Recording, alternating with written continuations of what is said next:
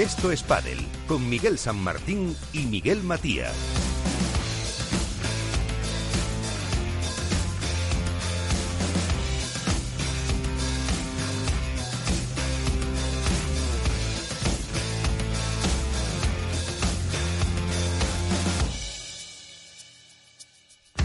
Y todo el equipo que hace posible este programa con Félix Franco en la parte técnica como siempre, con Iván Hernández, Contrapared, muy buenas, ¿qué tal Iván? Hola, muy buenas, Miguel, ¿qué tal? Alberto Bote, la dormilona de AS, muy buenas, Alberto. Buenas noches, Miguel, ¿cómo estás? Álvaro López, eh, de Padel Spain, también está siempre con nosotros en una semana, en un programa que nos eh, casi se queda un poco al margen la competición, lo que pasó en Valencia, en el que ninguno de los eh, cinco, porque también incluimos a Manu Martín, puso como ganador a Vela y a Sanio. Y en, chicas, eh, pues eh, tampoco mm, tuvimos acierto con la pareja de eh, Tamara y Cardo y de del Fibrea que se hicieron con la competición femenina, pero yo, como digo, eso ha quedado mucho al margen por la cantidad de eh, separaciones que se han producido. Así que no tardamos más, que tenemos también ya invitados esperando, así que, como siempre, lo primero, conocer qué ha pasado.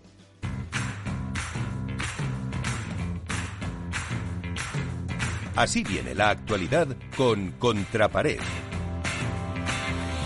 A ver, Iván, si eres capaz de resumir eh, todo lo que ha pasado, que, como digo, casi queda al margen la competición.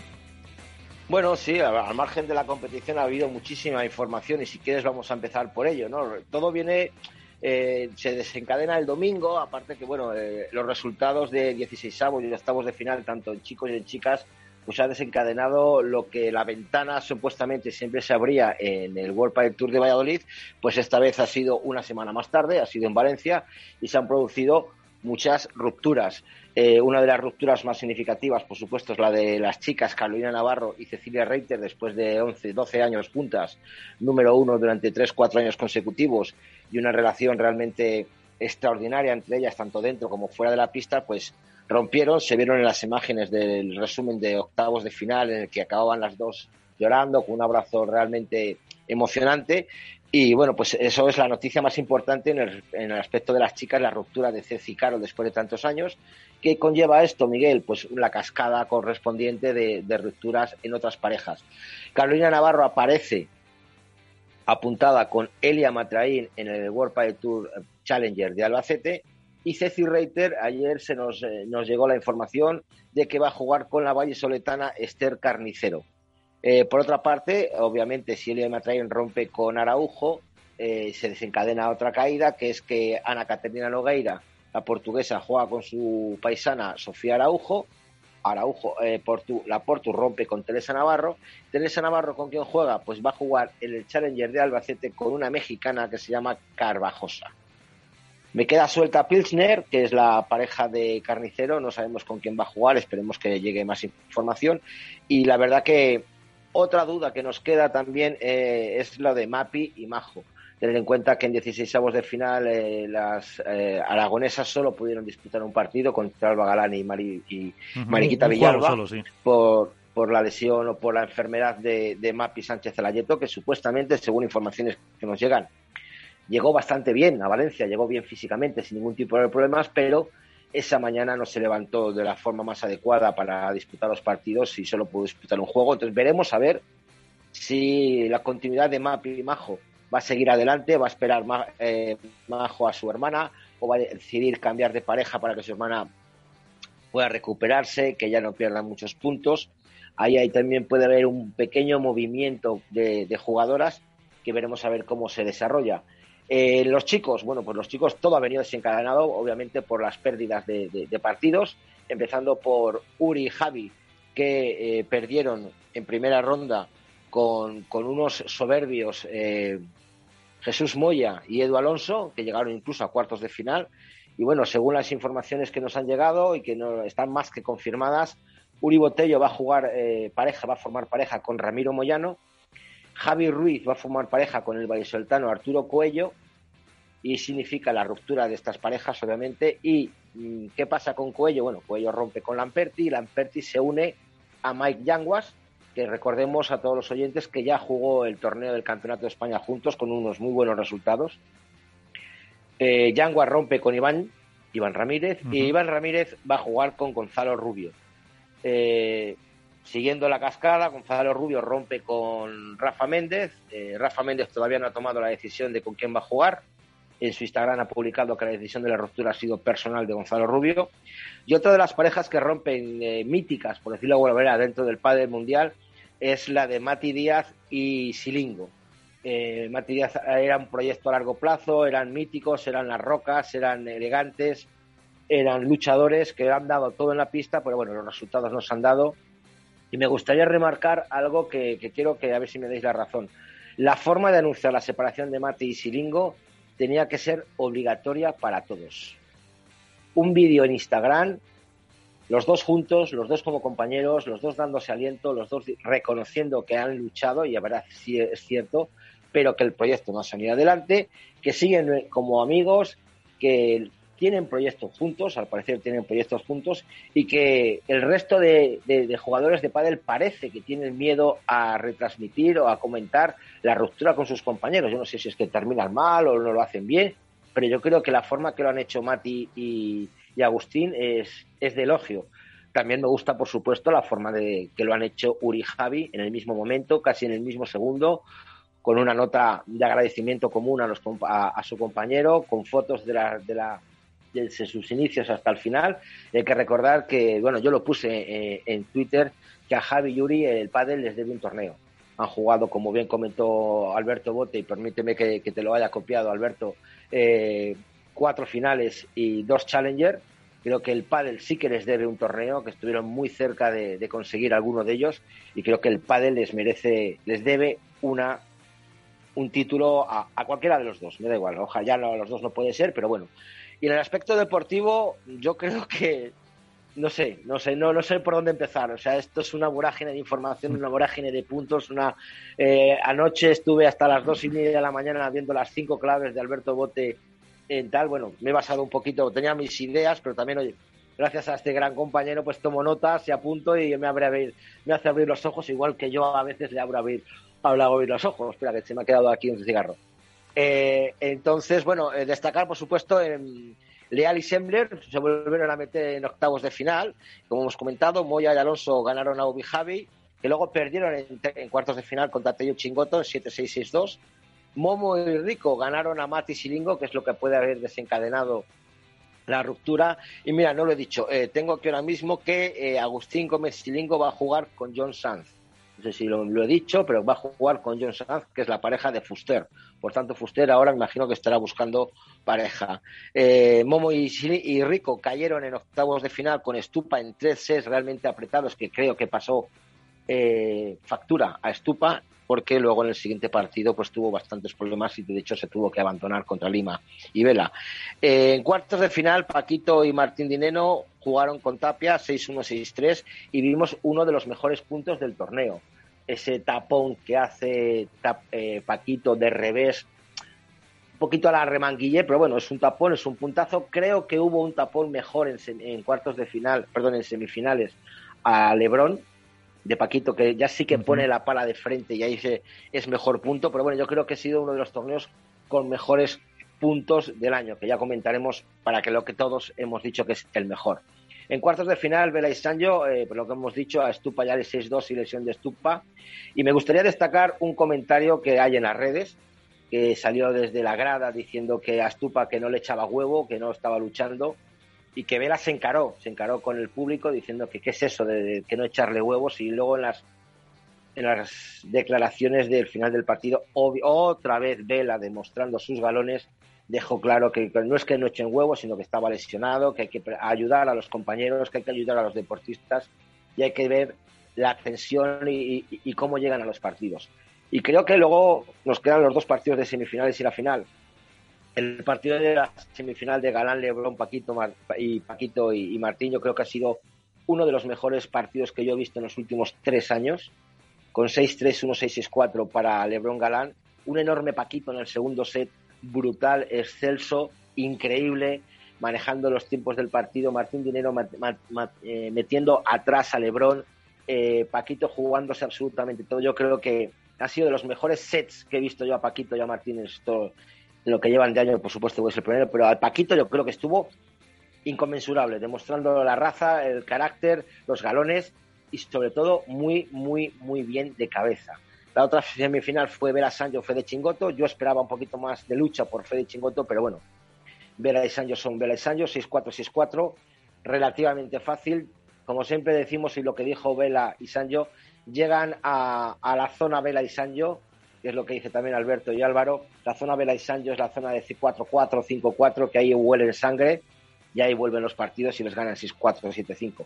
Y llegamos a la final, Miguel, la final esperada de Vela y Sancho, Juan y Ale, 7-5, 6-3-6, 4-6. Tres juegos de diferencia.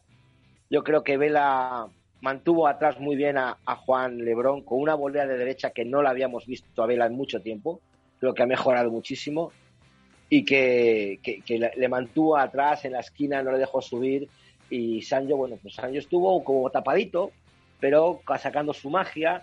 Eh, a Vela yo les digo que nunca le podemos quitar nada, ni no vais a permitir una licencia, le voy a quitar algo. Le voy a quitar el MVP. Para mí, personalmente, como contrapared, yo, ve, yo vi un poco mejor a Sancho que a Vela. Para mí. Eh, otra cosa es que Vela llevara el tiempo del partido, pero los golpes, el, eh, mantener el, cruzado que se hizo Sancho con, con Galán y con Lebron fue bastante bueno. Eh, pero bueno, yo ahí es una opinión personal, ahí lo dejo, luego lo discutiremos. Se pues... le vio a Lebron que tiró del partido, tiró de, garra, tiró del equipo. en unas, unas eh, declaraciones de Galán dentro de, cuando mete los micrófonos en los banquillos. Los entrenadores en los banquillos decía de Galán que estaba como muy respetuoso, ¿no? Como que estaba frenado. Y, y, yo creo que Juan le dijo que no, que había que tirar del carro, que había que estar bien. Jugó Juan tiró del carro en el, segundo, en el tercer set y ahí se demostró también su clase. Luego hay muchos comentarios en las redes de, que si Lebron dejó a Matt con la palabra en la boca, que si se echaba la culpa de todo con, con Paquito. Bueno, yo creo que hay que dejar un poquito de tan, poner tanto el enfoque en Juan. Aquí le he echado un buen capote a Juan Lebron.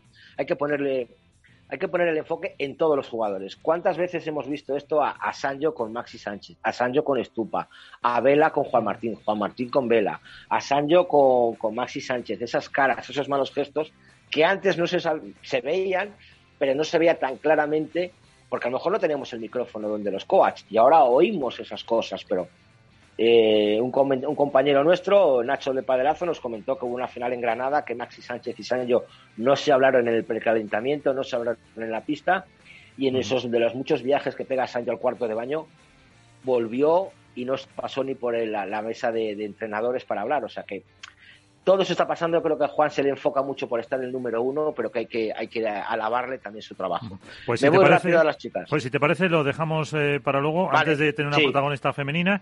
Y vamos ya a entrar en el debate. Gracias, Iván. De nada.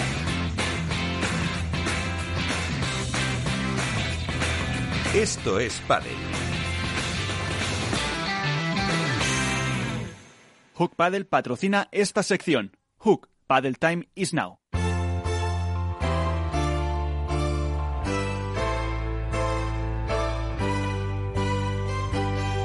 En Esto es comienza el debate.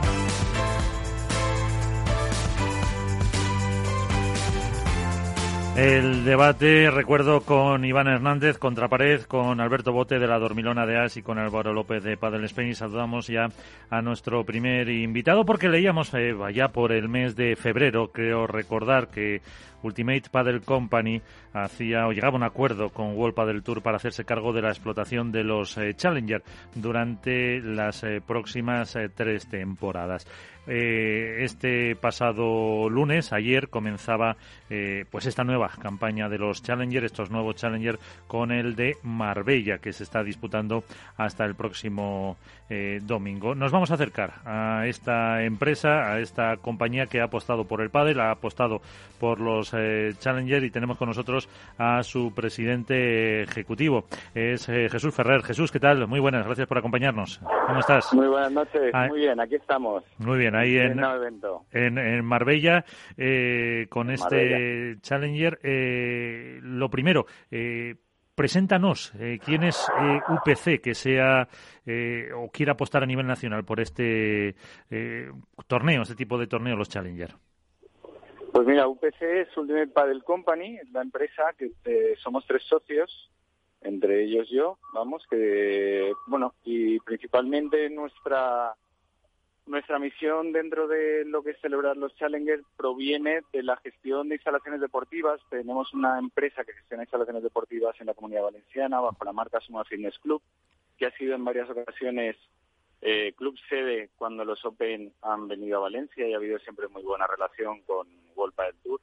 Y en un momento dado, en concreto sobre mediados del año pasado, pues nos reunimos con World del Tour y queríamos hacer más cosas dentro de este deporte que nos apasiona y que conocemos por, como ya os he comentado, por haber sido club sede en varias ocasiones de los Open en Valencia. Eh, tenemos allí una instalación, en, en concreto en la localidad de Alfafar, con 10 pistas de pádel, y la verdad es que la relación ha sido siempre muy buena. Cuando sentados con ellos queríamos hacer algo más y nos propusieron esta idea, y la verdad es que fue muy atractiva por el hecho de aprovechar todas las sinergias que, que, tiene ya y la fuerza que tiene Vuelta del Tour y la producción y demás. Y nos pareció muy, muy, muy interesante. Y bueno, nos ha gustado siempre fomentar el deporte, los valores del deporte y en este caso pues nos hemos metido de lleno con los Challengers. Muy ilusionados con dificultades como todo, porque los principios no son difíciles, pero de la mano de World del Tour sí que es verdad pues que han sido como más llevaderos. sí, dificultades, por ejemplo, que iba mm, el calendario es complicado, iba a estar eh, previsto para, eh, si no me equivoco, el puerto de Santa María y al final es en, Marbella. Sí, exactamente. Bueno, eh, también ha sido una cuestión sanitaria, como comprenderéis. No ha sido fácil navegar en este este año y, y por el camino pues se han encontrado muchas dificultades por ejemplo inicialmente Albacete que era la primera prueba pues la, la tuvimos que retrasar. También pues cuestiones de ese tipo básicamente. Y efectivamente la última la del puerto de Santa María pues que no no se podían dar las condiciones óptimas y más favorables para poder realizar allí el torneo y conjuntamente decidimos que no era que no era el momento y dijimos oye pues en otra ocasión lo valoramos de nuevo cuando se den todas esas condiciones y, y nada, y ya está. Eh, ¿Qué queréis aportar? Eh, ¿Cómo quieren ser o cómo están siendo ya? Porque, como digo, han empezado eh, vuestros Challenger. Pues nosotros lo que lo llevamos un poquito ya en nuestra empresa en la gestión diaria, pero queremos dar mucha calidad y calidez al producto y principalmente a los jugadores bueno, y a todos los que nos acompañan en esta aventura, porque los patrocinadores, la, las localidades a las que vamos, las instituciones y, por supuesto, a los jugadores. Queremos dar ese toque de calidad que entendemos, pero porque siempre lo hemos visto así. Eh, ellos se merecen y de ahí un poco todos los cambios que estamos haciendo eh, para, por el bien de la prueba. Todo bajo el asesoramiento y el y el buen entendimiento entre Vuelta del Tour y nosotros, porque nos sentimos como tal, o sea, nos sentimos Vuelta del Tour y queremos darle esa calidad que ellos consiguen y de hecho pues hay muchas cuestiones como añadir la categoría femenina, eh, que a partir del número 12 del mundo en chicos pueden jugar ya en nuestras pruebas, a partir de la número 8 del mundo en chicas pueden participar en nuestras pruebas. Vamos a retransmitir todas las pruebas a través del canal de Vuelta del Tour, con un streaming muy potente que además es el que nos exigen tener para poder eh, para que puedan ser visualizadas las pruebas por, por dicho canal. Ese canal pues ya tiene per se 6 millones de visualizaciones por evento, más de 500.000 suscriptores, que esto lo vimos en todos los en todos los torneos cuando se retransmiten. Y bueno, y queremos dar eso, mucha visibilidad al jugador, mucha calidad y un poco diferenciarnos, ser una prueba única dentro de, del, del paraguas del circuito del World Padel Tour. Eh, porque además eh, estáis eh, o estáis consiguiendo patrocinadores. nosotros somos fundamentalmente una emisora económica. Esta misma mañana una empresa de suplementos nutricionales también entraba.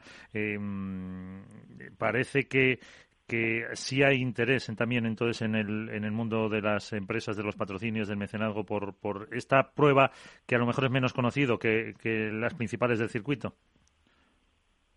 ¿Esta prueba te refieres a...? Al Challenger en general. Ah, vale. Sí, sí, sí. Vamos, le queremos dar el formato open por... no sé si me matarán, pero vamos, queremos ser, eh, dar la visibilidad y la calidad, como te he comentado, de, en ese formato. Y al final es lo que el patrocinador también, lo que le puedes vender. Si puedes vender algo, pues le tienes que dar un producto muy atractivo. Y, y, vamos, yo, creo que nos ha ido, bueno, nos gustaría tener algún patrocinio más, pero como todo, pero vamos, nos ha ido bastante bien en la, en la búsqueda de patrocinio y estamos además muy contentos de los que han apostado por nosotros porque al final es una apuesta un poco despiadada en el sentido de que es nuestro primer año para demostrar y vamos y con la humildad de querer hacerlo todo muy bien y aprender. Y, bueno muy bien muy contentos por el por la respuesta de los patrocinadores también. Ya no solo los técnicos que desde el momento uno todos han se han metido de cabeza con nosotros nos han ayudado lo que necesitéis han colaborado, han sido también sufridores de cambios y de cuestiones de última hora, pero esas yo creo que vienen innatas o mm, de los eventos en sí. Vamos, que salga un evento 100% a la primera exactamente como toca es muy complicado. Pero vamos, estamos poniendo todos los medios que conocemos y de los que disponemos para que salga bien todo. eh, como ha escuchado, tengo con nosotros también a Iván Hernández, a Álvaro López y Alberto Bote, que quieren hacer una consulta. En primer lugar, eh, Valladolid, Iván. Hola, muy buenas noches, Jesús. Hola, muy buenas noches, Iván. Bueno, encantado de, conocerte. Ya te, he puesto foto, pero no te he puesto cara, eh, no te, ya te pongo voz. Eh, la verdad que, bueno, yo investigo un poquito y la verdad es que la, trayectoria vuestra, por decirlo de alguna manera, o tuya con el deporte es realmente impresionante, con una fundación, la Trinidad Alfonso, con muchos programas de apoyo a deportistas olímpicos, con mucha gestión deportiva, con cuatro centros privados en Valencia, el club de Sumar Alfafar, la piscina de Valencia. Yo creo que estáis muy metidos en el mundo del deporte y creo que es algo de, agradecer, ¿no? El que, una empresa, que se forme una empresa nueva para, para los Challengers es de agradecer y, bueno, me gustaría agradecerte ese esfuerzo que habéis hecho por, por apostar por el pádel. Pero me gustaría preguntarte eh, varias cosas. Eh, yo como castellano leonés eh, me hizo mucha ilusión que en un principio en el calendario estuviera la prueba de, Segovia, que luego se cayó. Y me gustaría saber el motivo de esa caída. Luego me gustaría saber eh, qué contrato tiene UPC con World del Tour, si va a ser por muchos años o, cuánto tiempo vais a estar con nosotros. Me parece que son dos o tres años. Y si tenéis la intención de aumentar los torneos durante este año. Pues por orden de, de preguntas te voy contestando. Segovia, que fue la, la prueba que inicialmente, que también nosotros teníamos mucha ilusión, al final no, no pudimos celebrarla porque no pudimos llegar a, un entendimiento común.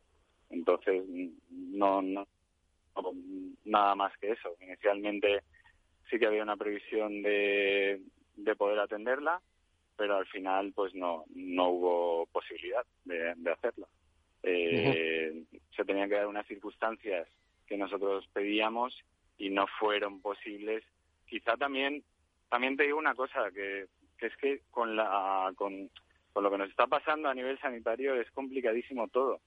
Y, todo ha dificultado mucho el tema sanitario. Sí que es verdad que ahora nosotros, por ejemplo, empezábamos con muchísima ilusión porque aparentemente pues ya se estaba vacunando toda la gente y demás y parecía que, que todo iba a apuntar, pero, pero ahora, por ejemplo, pues estamos otra vez con la tensión de ver qué va a pasar.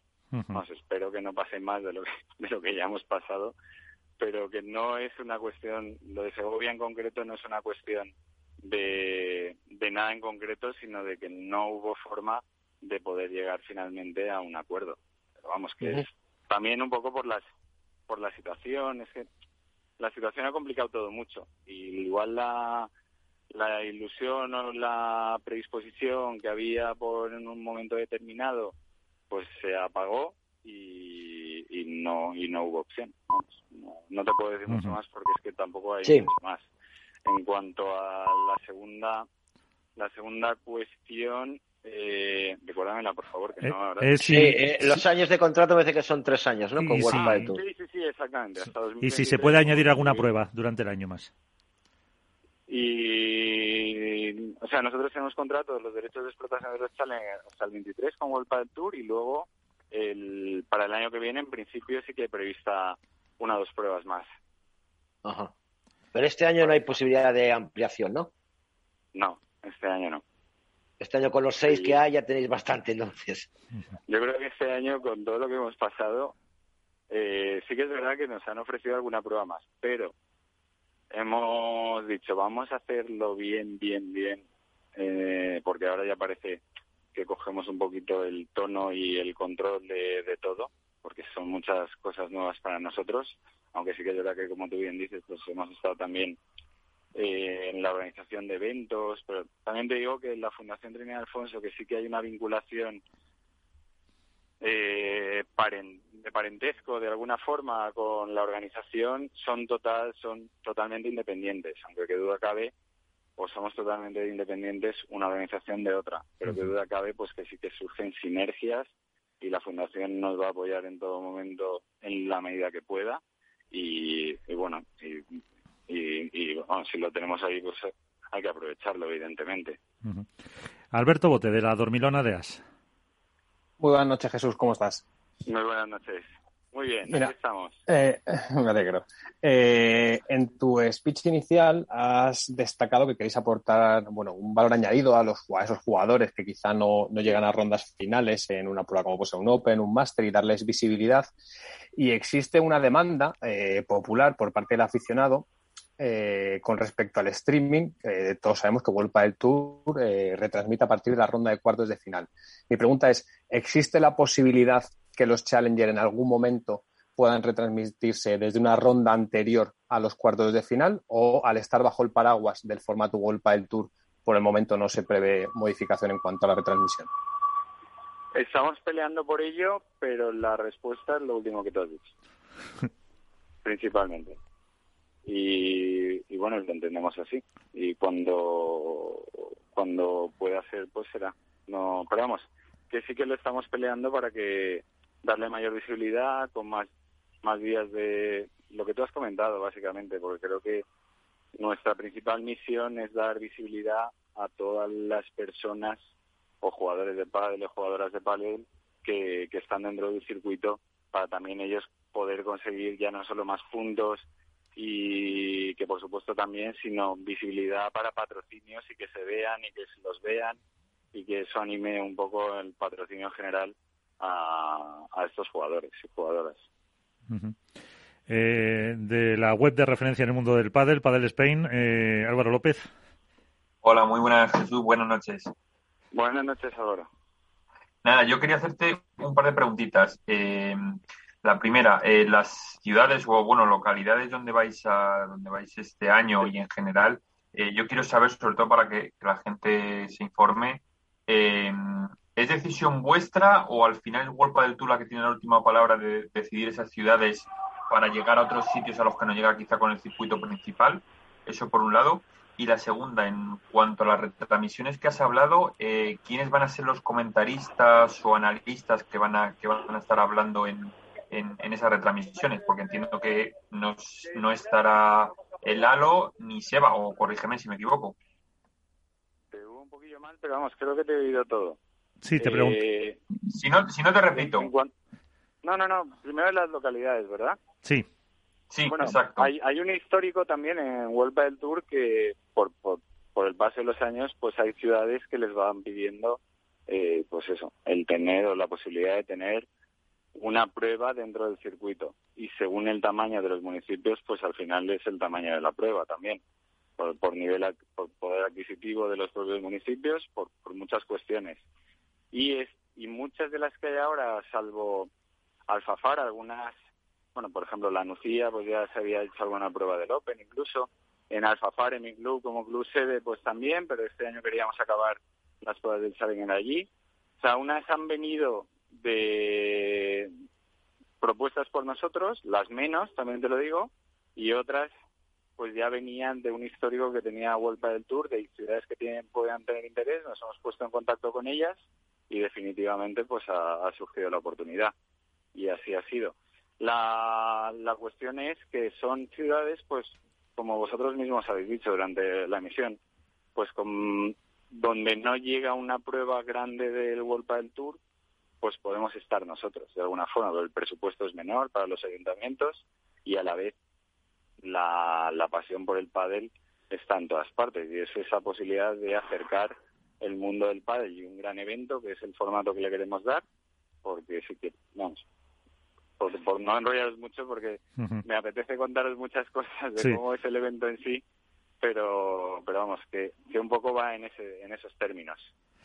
Em, una última cuestión Iván eh, bueno yo quería meter dos en una eh, lo primero eh, está claro que se ha aprovechado las instalaciones del shopping de, Marbella, ¿no? Por la, sí, de la, cañada. por, de la cañada de Marbella, porque ya tenéis unas instalaciones eh, preparadas. Yo creo que, está bien el aprovechar esas instalaciones para ello. Y yo me gustaría también preguntarte, Jesús, eh, ¿qué relación espera World Tour Challenger con la prensa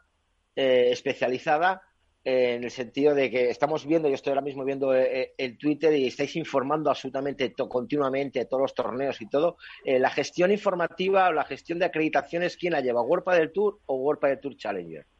¿Comunicación? ¿Te Sí, sí. Nosotros directamente, con una empresa que es el Cubo, el Ludiferro, y, y nada, a través de ella lo llevamos, que hemos querido darle un toque no diferencial, pero sí, por ejemplo, los tonos, el azul y el naranja, pues nos gustaba mucho. Al final la pista, hemos traído una pista que nos ha gustado sobre y lágrimas también en esos colores, que la veréis en este primer evento en Marbella, que hemos, que hemos querido darle una identidad propia al Challenger para ser, porque si no, no nos podríamos diferenciar de nada de, de del Tour, porque a la vez que Vuelta del Tour, pues vamos a tener una pista central y un club sede en todo lo que van a ser las pruebas. En este caso en concreto coincide que las instalaciones ya estaban preparadas para pista central. Eh, hace la misma función en la misma instalación de pista central y de club sede. Pero sí que le hemos dado, pues ahora precisamente estamos haciendo todo el montaje y vamos a instalar nuestra propia pista que va en los tonos azul y naranja. Vamos a hacer, eh, bueno, pues el village de las marcas que nos acompañan, la barra, el VIP, todo un poco adaptado a, la calidad y calidad que, les hemos que les queremos dar. Hemos tenido que poner hasta los vestuarios que ya estaban, pero los hemos ampliado de alguna forma. Jesús, ¿desde qué rondas van a vais a retransmitir el World Padel Tour Challenger? Desde cuartos, desde el viernes. Ah, o sea, vais a llevar la misma política que, que, el circuito oficial, ¿no? La misma. sí, sí. sí. Pues... Y como comentaristas estará Darío Magro y Jorge Belmont, que no se lo había dicho. Vale, perfecto. Perfecto. Y en la y, eh, como pitch reporter a partir del sábado estará Paula. Eh, el segundo apellido me acuerdo, pero el primero no, pero vamos, Paula. Pero lo puedo preguntar un segundo, si, esperáis, un segundo. Sí, hombre, sí. ¿Qué va a ser la chica que esté ahí a pie de pista? ¿Cómo se llama Paula de primer apellido? En los banquillos.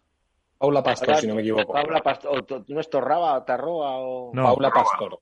Paula Pastor. Sí. Paula Pastor. Exacto. Ya están aquí nuestros especialistas que se lo saben. Premio para bote.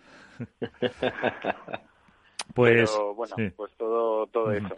Pues Jesús Ferrer, eh, presidente ejecutivo de Ultimate Padel Company, muchísimas gracias por estar con nosotros, por acompañarnos y de verdad que os vaya que os vaya muy bien porque al final es eh, potenciar este deporte y es una apuesta eh, que, vamos que os debe salir bien para, para potenciar lo que es el mundo del pádel. Así que aquí nos tenéis, aquí tenéis los micrófonos de Capital Radio, como hablaba con Ludi, que es el único programa ahora mismo así a nivel nacional dedicado a este deporte y seguimos en contacto muchísimas gracias y aprovecho para animar a toda la gente de Málaga, Marbella, alrededores para adquirir las entradas de este fin de semana a través de nuestra web www.wptchallenger.com.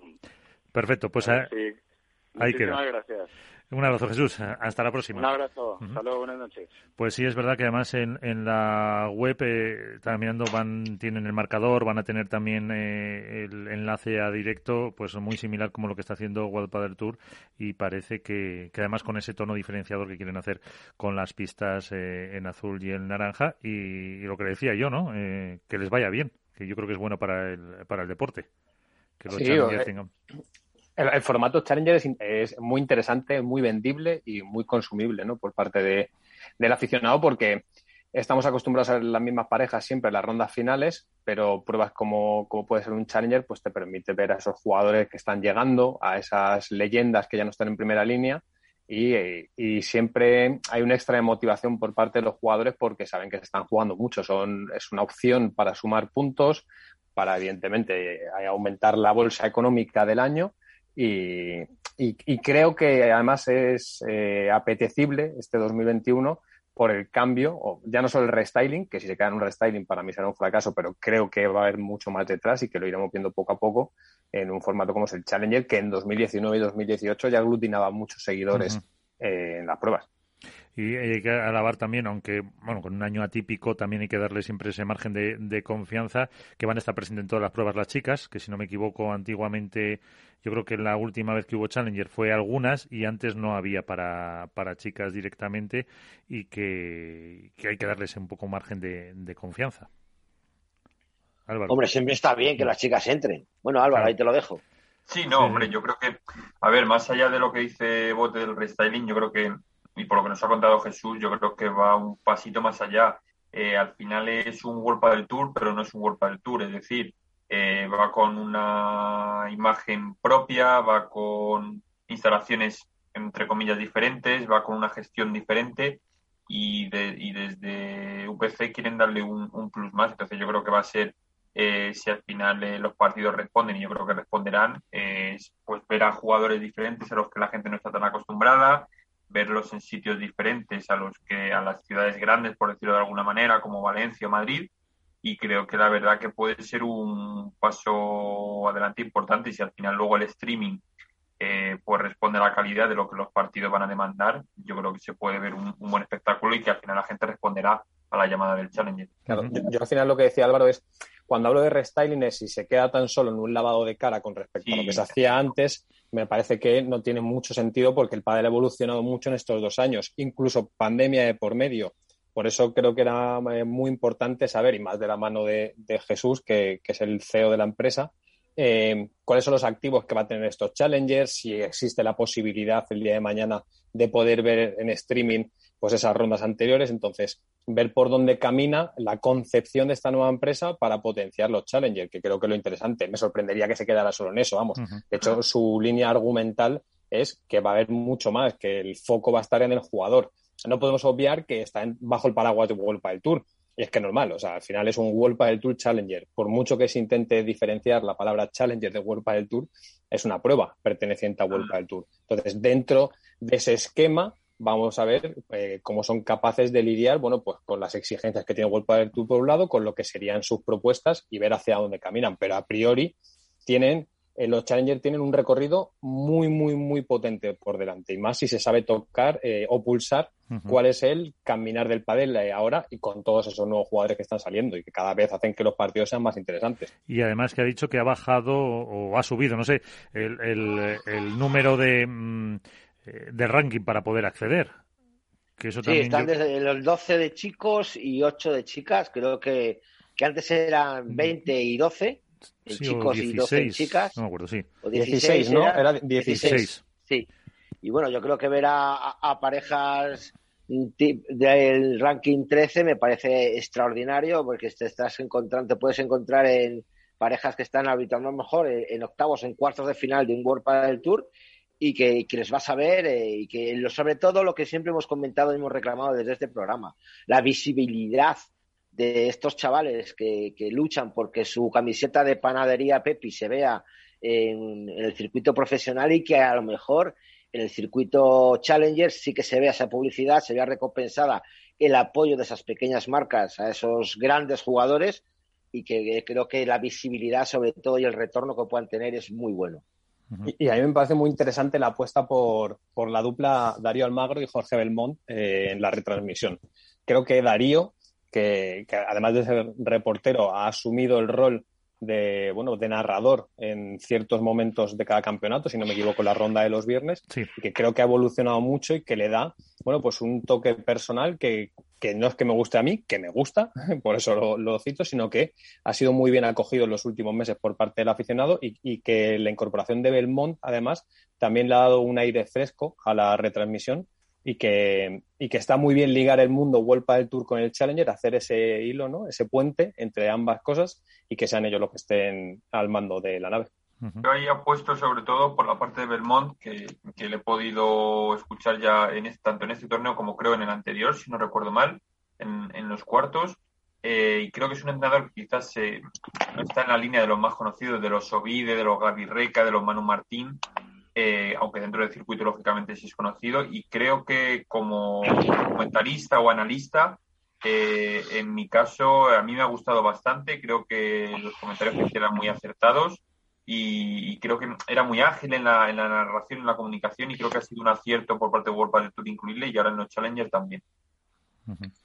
Eh, pues veremos, a ver este Challenger lo pondremos el fin de semana a partir del viernes, a ver esa retransmisión con la calidad que les han eh, pedido y seguro que, pues eso, disfrutamos un poquito de cómo va la competición. Eh, Iván, teníamos pendiente, haznos un resumen de las chicas, rapidito. Bueno, las chicas, rapidísimo, ya lo hemos comentado, la, lástima la retirada de Mapi Majo con, con Galán y Villalba 1-0 por el estado físico de Mapi. En octavos de final nos metemos con Ale y Gemma, que vencen a Carol y Ceci, que supone la despedida de, de Carol y Ceci como, como pareja.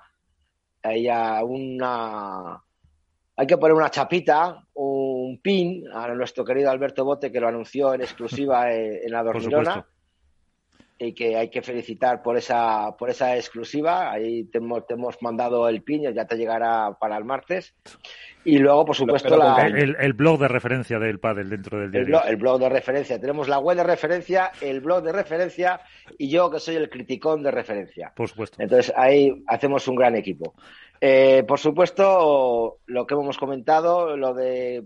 A mí me gustaría dar un pequeño chic al campanazo que pegaron eh, Carmen Goneaga y Bea Caldera, mis niñas de Valladolid, al vencer a Bea y Lucía en, en, en octavos de final. No quiero quitar mérito, por supuesto, a las niñas, pero Lucía venía atravesando problemas en el pie desde el Campeonato de Europa. Pero bueno, yo creo que, ganar a las número dos del mundo es un aliciente. Lástima que luego en octavos de final o en cuartos de final pues se encontraron con un 6-0, 6-0 de Alanza Osoro y Victoria Iglesias. Es pasar del todo a la nada. Pero bueno, en cuartos de final. Eh, todas las parejas, a excepción de Paula Yari, que como hemos comentado, pues fue baja por, por COVID, que fue una lástima, pero todas pasaron. Y Ale y Yema ganaron a Talabán el Rufo, Riera y Aguno ganaron a Eli y a Araujo en un, vamos a decirlo, partido especial, ¿no? Por el reencuentro de Patti y Eli, que bueno, fue para, para Riera y Aguno 6-2-6-3. Brea y Cardo se cargaron de nuevo a las Martas, 3-6, 3-6, 6-4, 7-6 y hay que decir que, bueno, que, las Martas, pese a que eran mi apuesta, yo las veo que van mejorando, pero les falta ese punch, porque hay que recordar que también cayeron en Valladolid en el tiebreak, que yo creo que a lo mejor hay, les falta algo ahí, yo creo que están dando un paso más adelante, yo no las veo rompiendo, por mucho que diga la gente, yo no las veo rotas, creo que, les falta ese puntito de suerte de meter la cabeza en semifinales o en la final, y, bueno, yo creo que están ahí. Ale y Gemma se encontraron con Rera Yaguno en semifinales 6-0, 4-6, 6-1. Hay que rescatar ese 6-0 y ese 6-1, que lo comentábamos en el grupo de WhatsApp. Eh, el, primer set de Ale y Gemma fue realmente impresionante en modo apisonadora. No dejaron entrar a, Riera y a, Yaguno manteniéndola muy atrás, a Riera presionándola mucho con los bolas a los pies. Y luego nos encontramos con una Braicardo y que ganaron 6-3, 6-1 a Osoro Iglesias, que siguen pecando un poquito de, de sangre. Fíjate lo que te voy a decir, de punch. ¿no? Eh, llegan a semifinales y parece que ahí eh, ven su límite, ven su tope y se rinden. Yo creo que Osoro le falta un poquito más de nervio. Fíjate lo que te digo, a veces la digo con la pala caída, como andando.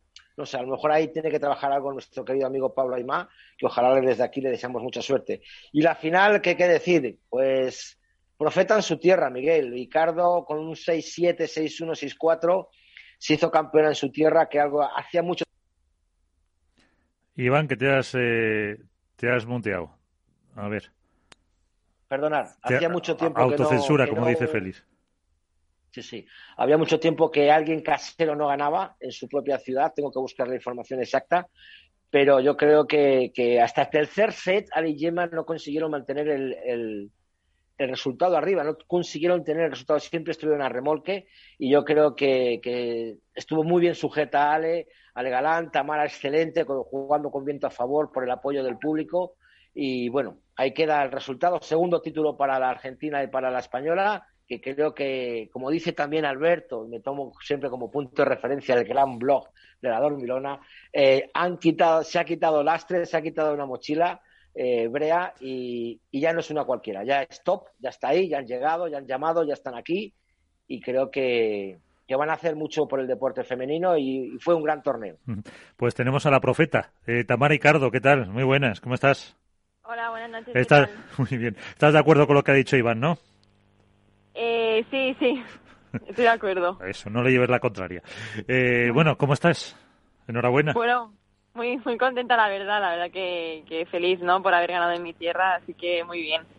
Eh, ¿Quién nos iba a decir eh, que ibais a estar así a estas alturas del año cuando a lo mejor en eh, enero empezabais los entrenamientos, no? Sí, ya veis, ya te digo. O sea que no, no lo esperabais. Y eh, la final, ¿cómo la veis? Hubo un momento ahí en el primer eh, set eh, que si remontan, que no, que mm, ¿cómo, cómo lo afrontabais? ¿Cómo estabais ahí en, en la pista con, con esas dos que, que siempre pues son las grandes favoritas para cualquier torneo? No hay que olvidarlo. Nada, bueno, nosotros íbamos juego a juego, ¿no? Y no nos planteábamos nada más allá de lo que estábamos viviendo en el momento ¿sabes? Y intentábamos hacer pues es un poco lo que nos decía Gaby en el banco y desarrollando nuestro juego y no pensábamos más allá. Eh, y ahora, eh, ¿cómo vais a afrontar el que os ha dicho Gaby? Para, bueno, no sé si ha dado tiempo entre eh, lunes y martes de, hablar mucho para, para afrontar los próximos torneos, que si no me equivoco ya es en, en Las Rozas, aquí en Madrid. Exacto, sí, la semana que viene ya nos vemos en Las Rozas y nada, eh, pues nada, seguir trabajando duro igual y nada, y otro torneo más y a dar nuestra, nuestra mejor versión. eh, pues eh, como has escuchado Iván, también está Álvaro López, Alberto Bote. Eh, Álvaro, ahí tienes a la, a la campeona. Hola, buenas, Tamara. Felicidades, lo primero. Hola, gracias. Bueno, yo preguntarte, eh, en primer lugar, eh, ¿qué fue más complicado por el tipo de rivales eh, y por el juego que desarrolláis vosotras? Si el partido de cuartos ante las Martas, que estuvisteis no muy lejos de incluso caer eliminadas y luego le disteis la vuelta, o la final que también fue a tres sets ante Yema y Ale. Eh, a ver, pues yo creo que los dos partidos fueron difíciles, ¿no? Cada uno distinto, porque al final, bueno, como tú dices, ¿no? Un poco en el partido de las Martas íbamos abajo y le conseguimos dar la vuelta. Entonces, a priori te diría que ese partido fue más difícil por cómo se dio al principio la, la situación, ¿no? Pero al final la final también fue muy complicada porque obviamente eh, quieres ganar en casa, tienes esa presión un poco extra, ¿no? Y también se te hace complicado el partido, pero bueno, al final, mira, lo sacamos y, felices por ello. eh, Alberto. Muy buenas noches, Tamarra, ¿cómo estás? Hola, Alberto, ¿qué tal? Bien, ¿y tú? Bien, bien, todo bien. Em, si no me equivoco, hasta este 2021 eh, habías logrado unas semifinales y creo que tres, cuatro cuartos de final y en apenas un mes consigues eh, dos títulos. El primero, que supongo que es especial por ser el primero, evidentemente, y el segundo lo consigues en tu tierra. Uno, ¿cómo se vive este cambio tan radical de ser una jugadora con aspiraciones a, a ser una realidad? Y dos, ¿qué título ha sido más especial? ¿El primero, por ser eh, el que inaugura el palmarés, o el segundo, por lograrlo en tu tierra? Eh, a ver, la verdad que la suerte que he tenido no es que eh, Santander, como tú dices, no es especial porque es el primero, pero claro, eh, ganar en tu tierra al final es como muy, muy especial, ¿no? Al final ser profeta en tu tierra, ojo, pues no todo el mundo puede decirlo. Entonces, la verdad que para mí yo creo que será más especial Valencia que, que Santander, aunque Santander, pues ya te digo que como es el primero tengo un muy buen recuerdo. ¿Cuántos mensajes tenías en el móvil cuando terminaste el partido? 120 WhatsApp. sí, sí, o sea que, todavía estás casi contestando a, los, algunos. Sí, sí, aún sigo contestando a algunos. Eh, Iván. Eh, hola Tamara, buenas noches, felicidades. Hola, gracias. Eh, yo sí, vamos, eh, la verdad que bueno, fue realmente emocionante, ¿no? El, ver las semifinales y la final, el cómo te levantaba el público, cómo ibas un poquito en volandas con ellos, y que fue la Moon Valencia ese quedará para, para la historia de las retransmisiones deportivas. Pero me gustaría preguntarte una cosa. En el primer set de la final, eh, vais con el juego, vais 6-6, llegáis al tiebreak y de repente os encontráis con un 7-0 radical, brutal, que, dices, madre mía, qué palo nos han dado, ¿no? Y de repente, no sé qué pasará en el banquillo, ahí es lo que te pregunto, que dais la vuelta al chip y metéis un 6-1 a las número 1. Eh, ¿qué, pasó ahí? ¿Qué dije? ¿Fue el momento ese que famoso que dice Gaby Reca de que hay que aprender de los errores? No sé si fue ese momento más tarde ¿O, cómo fue ese, ese clic de decir, vamos a ver qué ha pasado aquí, 7-0 en contra y vamos a meter un 6-1 a las número 1? Nada, yo creo que un poco el primer set te sirve para soltar un poco, ¿no? Soltarte un poco ahí los nervios también y tal. Y bueno, en el cambio ese, cuando ya acabamos el primer set, bueno, pues intentamos, bueno, como dice Gaby, ¿no? Eh, de los errores se aprende, vale, pues vamos a aprender, no nos vamos a quedar un poco viendo en el pasado, ¿no? Y vamos a aprender de los e-, errores y a arreglarlos y bueno, pues mira, eh, los arreglamos. ¿Cuántas llamadas has tenido también de empresas y patrocinadores? Um, alguna que otra, sí, sí. Ah, bueno, no está mal, aunque no sean 120, con que salga alguna tampoco, tampoco está mal. Claro, que salga alguna que apoye un poquito al padre femenino y que te apoye a ti, porque toda la lucha que ha tenido, hay que recordar que, que la saga Icardo no es solo Tamara, es también Sergio, que también juega World Padel Tour. Eh, ¿Cómo fue luego el encuentro luego con tu familia, después de, todo lo que vivís, la familia de Cardo en el Padel? ¿Cómo fue ese encuentro? Nada, pues, pues todos, bueno, como tú, como era en casa también, vinieron mis tíos, todos, todo el mundo. Entonces, nada, cuando ya acabó el partido, que salí fuera del recinto, pues imagínate, todos ahí abrazándome, algunos llorando, bueno, fue todo muy de éxtasis máximo. Soy, sois lloronas, tú y Delphi, ¿no? No, yo no soy llorona, no soy, no soy llorona. No, a Delphi sí que la tienes que controlar. La próxima vez que salgas, que ganes un torneo, aparte de la pala, tienes que salir con un Kleenex para, para Delphi. sí, sí. Álvaro. Eh, Tamara, un par de preguntitas. Eh, bueno, te, preguntaba antes, Alberto, por ese cambio tuyo. No sé si viene más eh, por la mentalidad, por el hecho de ahora entrenar con Gaby, porque por ejemplo eso, en, en 2019 hiciste siete octavos y tres cuartos, es verdad que una semifinal. El año pasado, por ejemplo, eh, lo máximo fueron octavos. No sé si el hecho ahora de, este cambio, de estar en, semifinales, en final sin ganar títulos, pasa más por tú creértelo, por la mentalidad, por el juego, o por el hecho de, que Gaby os haya influido de una manera diferente a como lo venías, como lo venías tú entrenando. Y luego la segunda pregunta es, vimos en el, en el partido, en un momento dado de estos que se escuchan a, los banquillos, que Gaby es el que te dice que le recuerdes a Delphi la estrategia. En ese sentido, ¿eres tú la que lleva un poco más el peso, no solo en la estrategia, sino, digamos, como capitana de, las dos? Eh, a ver, lo primero de todo, eh, yo creo que ha sido un cúmulo de cosas, ¿no? Al final esto, y aquí hemos trabajado muy duro. Y yo creo que lo segundo, lo que me dice Gaby a veces es porque a lo mejor yo soy un poco más fría, ¿no? He aprendido a ser un poco más fría y, me pide que yo recuerde, recuerde a Delphi la estrategia, porque si en algún momento, pues yo qué sé, vemos que no hace a lo mejor lo que nos ha dicho Gaby, pues voy yo, pero también hay, hay momentos que ella me la recuerda a mí. No es que sea siempre justamente así, ¿no? Pero, pero bueno, sí, la verdad que, que nos capitanea Gaby muy bien y le hacemos todo el caso que nos dice. Si decimos, si nos dice que tenemos que hacer el pino, lo hacemos en la pista, no pasa nada. eh, Alberto, la última. Tamara, dos títulos en siete torneos, tercera pareja que consigue llegar al doblete. Eh, supongo que hace un mes me dirías que firmabas, pero ahora, eh, a 12-13 de julio me parece que estamos, eh, ¿firma los dos títulos o tenéis hambre de más? tenemos hambre de más. Sí. Clara y concisa. Y en, las rozas, en las rozas, ¿cuál sería buen resultado al margen de ganar, claro? Eh, claro, pues te diría que el mejor resultado sería ganar, ¿no? y si no, por lo menos la final. Exacto. Pues eh, ya sabes que si, si ganáis, eh, te toca pasar por aquí para que, nos lo cuentes. Así que, Tamara Ricardo, eh, muchísimas gracias por estar con nosotros y enhorabuena. Gracias a vosotros. Pues eh, ahí está una de las eh, ganadoras pero mm, si queréis comentar algo más o si no, eh, yo creo que los eh, minutos que tenemos hasta el siguiente invitado también hay que hablar un poquito del, del baile que se ha producido de, de parejas. Eh, no sé si queréis comentar algo de la final y, nos metemos en, ese lío que ha contado Iván al principio, Alberto.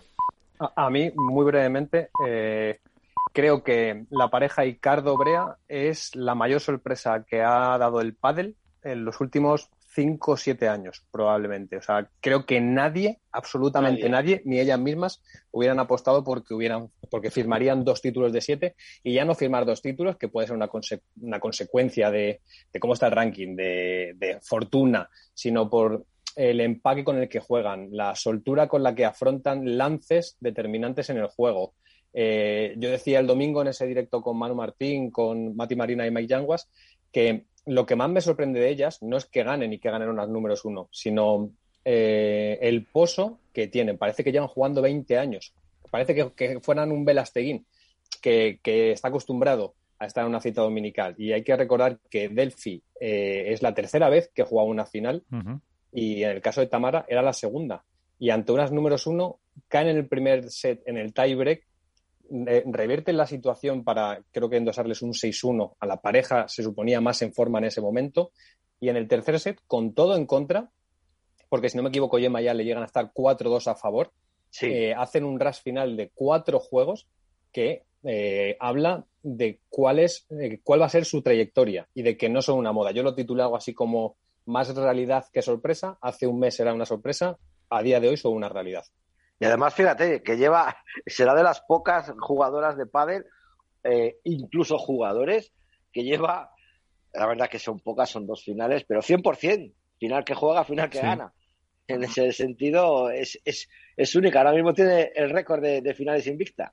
Tamara. Bueno, y, y, Delphi que jugó con eh, Majo, fue. Con Majo jugó una y la perdió. por eso me refiero, pero con, con Tamara también, dos de dos. Dos de dos, sí, sí, sí. Creo que Delphi tiene un challenger. Eh, tiene un challenger en Valladolid, en Arroyo de la Encomienda, con Aportu. exactamente. Yo, definía a Tamara como eh, la mayor irrupción que hay en este 2021 por títulos y de Delphi lo que me parece es que había muchos matices en su juego que nos hacían presagiar que podía ser una jugadora para los próximos 10 años, pero es verdad que ese salto que da con una de las gemelas en, en 2019 no, no, sé si no acaba de aprovecharlo, pero no acaba de confirmar las buenas sensaciones que venía dando, ¿no? como esa gran promesa de la cantera argentina, y lo que está consiguiendo es demostrar que, que para mí va para ser una jugadora de época. Y al final el, hecho de que cuando Delphi tuvo que jugar con Majo, yo creo que fue demasiada presión para ella, digamos, pasar de la nada al todo, es decir, de no disputar siquiera ni semis ni finales, eh, a competir con toda una número uno. Entonces, eso quieras que no, y una jugadora joven que por mucho que haya tenido que dejar a su familia, venirse a España y demás, yo creo que ahí le pasó factura. Claro, cara acaba de cumplir los 21, pues a lo mejor te está con 18 todavía. Y ahora está jugando con Tamara Icardo, que es otra jugadora que tampoco tenía presión ninguna, porque no llegaban a las rondas finales, eh, que tampoco se veían mucho quizá ni en el streaming, y ha sido toda una sorpresa. Es decir, eh, juegan muy liberadas, juegan con un maestro en los banquillos como Gaby Reca, que les, yo creo que les está sabiendo llevar a la perfección. Y creo que el hecho de eso, de, jugar tan libres y, sin, y sin tener que depender de resultados, todo lo que hagan positivo es sumar puntos, no tienen que defender nada, pues creo que para ellas es una bendición. Y sí es verdad que yo era el primero que no contaba con ellas para, vamos, ni para ganar título, mucho menos, ni para llegar a, a finales o semis. Y creo que, que por cómo están jugando y por cómo están rindiendo, eh, como dice Botes, están, están al nivel de dos veteranas que parece que llevan toda la vida jugando y jugando juntas porque pocas fisuras tienen y creo que la verdad que son una de las parejas ahora más en forma junto con las número uno y con, y con Ari y Paula. Y, están siendo muy inteligentes porque están sabiendo aprovechar el ir a favor de corriente, ¿no? Todos tenemos etapas en la vida y en el deporte eh, se expone más todavía que cuando estás de dulce, cuando las cosas te van bien, lo que tocas eh, suele, suele salir a favor. En este torneo no se puede obviar que se benefician de una forma directa, iba a decir indirecta, pero directa, que es de la ausencia de la pareja número dos. La parte baja del cuadro, que es donde estarían Nari Sánchez y Paula José María, entre comillas, queda mucho más despejada. Y es por ahí por donde ellas consiguen avanzar. Cualquier otra pareja hubiera claudicado y no hubiera aprovechado la ocasión.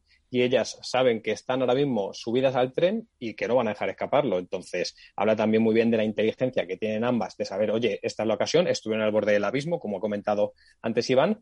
Eh, tienen la inteligencia como para saber aprovecharlo y, sobre todo, creo que es muy importante que tienen a un maestro en el banquillo que sabe que él sabe tomar la, temperatura al momento y, además lo hace con el juego, porque Delphi y Tamara no ganan porque estén defendiendo mejor que las rivales, que lo hacen, no porque ataquen mejor a las rivales, que lo hacen, sino porque proponen un estilo de juego que es muy inusual en el pádel femenino y que eh, obliga a, las jugadoras como que están acostumbradas a patrones ya muy establecidos a buscar alternativas. Por eso se dan los picos de rendimiento, entre otros factores, en el caso de Gemma y de Ale. Es cierto que a Gemma y a Ale les está pasando esta temporada que no consiguen ir al unísono durante todo un torneo. En Valladolid quizás fue el torneo en el que más pasó, pero no acaban de dar con esa tecla de la regularidad. Pero precisamente yo creo que es el, juego de Tamar y de Delphi el que obliga a que en el primer set se vayan hasta el tie, en el segundo eh, Gemma y no acaben otra vez de mantener ese nivel como para poder mantener la exigencia. En el tercero suben, pero vuelven a bajar y es precisamente por el de estilo de juego que es, yo diría que es indescifrable y que obliga a jugar muy, muy fino porque van enseguida al choque, que es lo sorprendente. Del pádel femenino no se suele ir al choque tan rápido y tanto Delphi como Tamara no tiemblan a la hora de ir al choque en la red. No, aparte de lo que has comentado tú, lo de la labor de Gaby Reca está siendo espectacular, o sea, está demostrando que tiene una calidad de entrenador quizá quizá más grande que la que fue como jugador. Yo creo que cómo lleva las estrategias tanto de Brea y de Icardo como de Tello y Chingoto cada vez es un auténtico placer escucharle en los micros cada vez que le meten el micro. La verdad que, la forma de alentar psicológicamente, de ver las cosas, de que luego los jugadores llevan a cabo todo lo que él dice, yo creo que también es, de ser líder en el, en el equipo y de saber llevar las cosas. Por cierto, me llega una información respecto a los cambios de, pareja. Eh, aparte de todo lo que hemos encontrado ya, si quieres ya te he hecho el capote, eh, hay un jugador top que va a dejar su marca, no renueva con su marca. Estamos hablando de Maxi Sánchez, no renueva con Red Bull y por tanto se empieza a mover el mercado. Con Bull Padel. con, Bull Padel. Red Bull es el de Juan Lebron. Sí. Eh, con Bull Padel eh, parece ser que no renueva contrato y ahí tenemos un mercado que ya se empieza a mover y que habrá alguna marca ya bastante interesada en, en captar al tiburón. Yo te digo, Iván, que va a haber varios, probablemente varios cambios tanto en el masculino como en el femenino cambio de pues algo, normal. Porque los, los, contratos, una eh, desde la ignorancia, los contratos eh, se hacen por temporada de pádel, se hacen por año natural, eh, o no hay tampoco una año natural. Por lo, te diría por lo general, pero generalizar siempre suele llevar al error. Pero yo con los contratos que conozco suelen ir por año, por año natural. O sea que se puede romper una eso en diciembre cuando, vamos, también sí, efectivamente, de eso pasó con Martín Dinero. Martín Dinero trabajaba con Bairo, me parece, el año pasado. Sí. Y cuando le, cuando le fichó, por decirlo de manera, le llamó Paquito Navarro. Paquito Navarro trabaja con Bull y pasó directamente a formar parte de la familia Bullpadel y vestido 100%. O sea, yo creo que son, como dice Alberto, años naturales y con renovaciones, pues se empiezan a, trabajar en noviembre aproximadamente. Eh, bueno, del baile de parejas, yo creo que primero hay que hacer eh, el tiempo que nos queda un, un capítulo aparte con la de Carol y Ceci.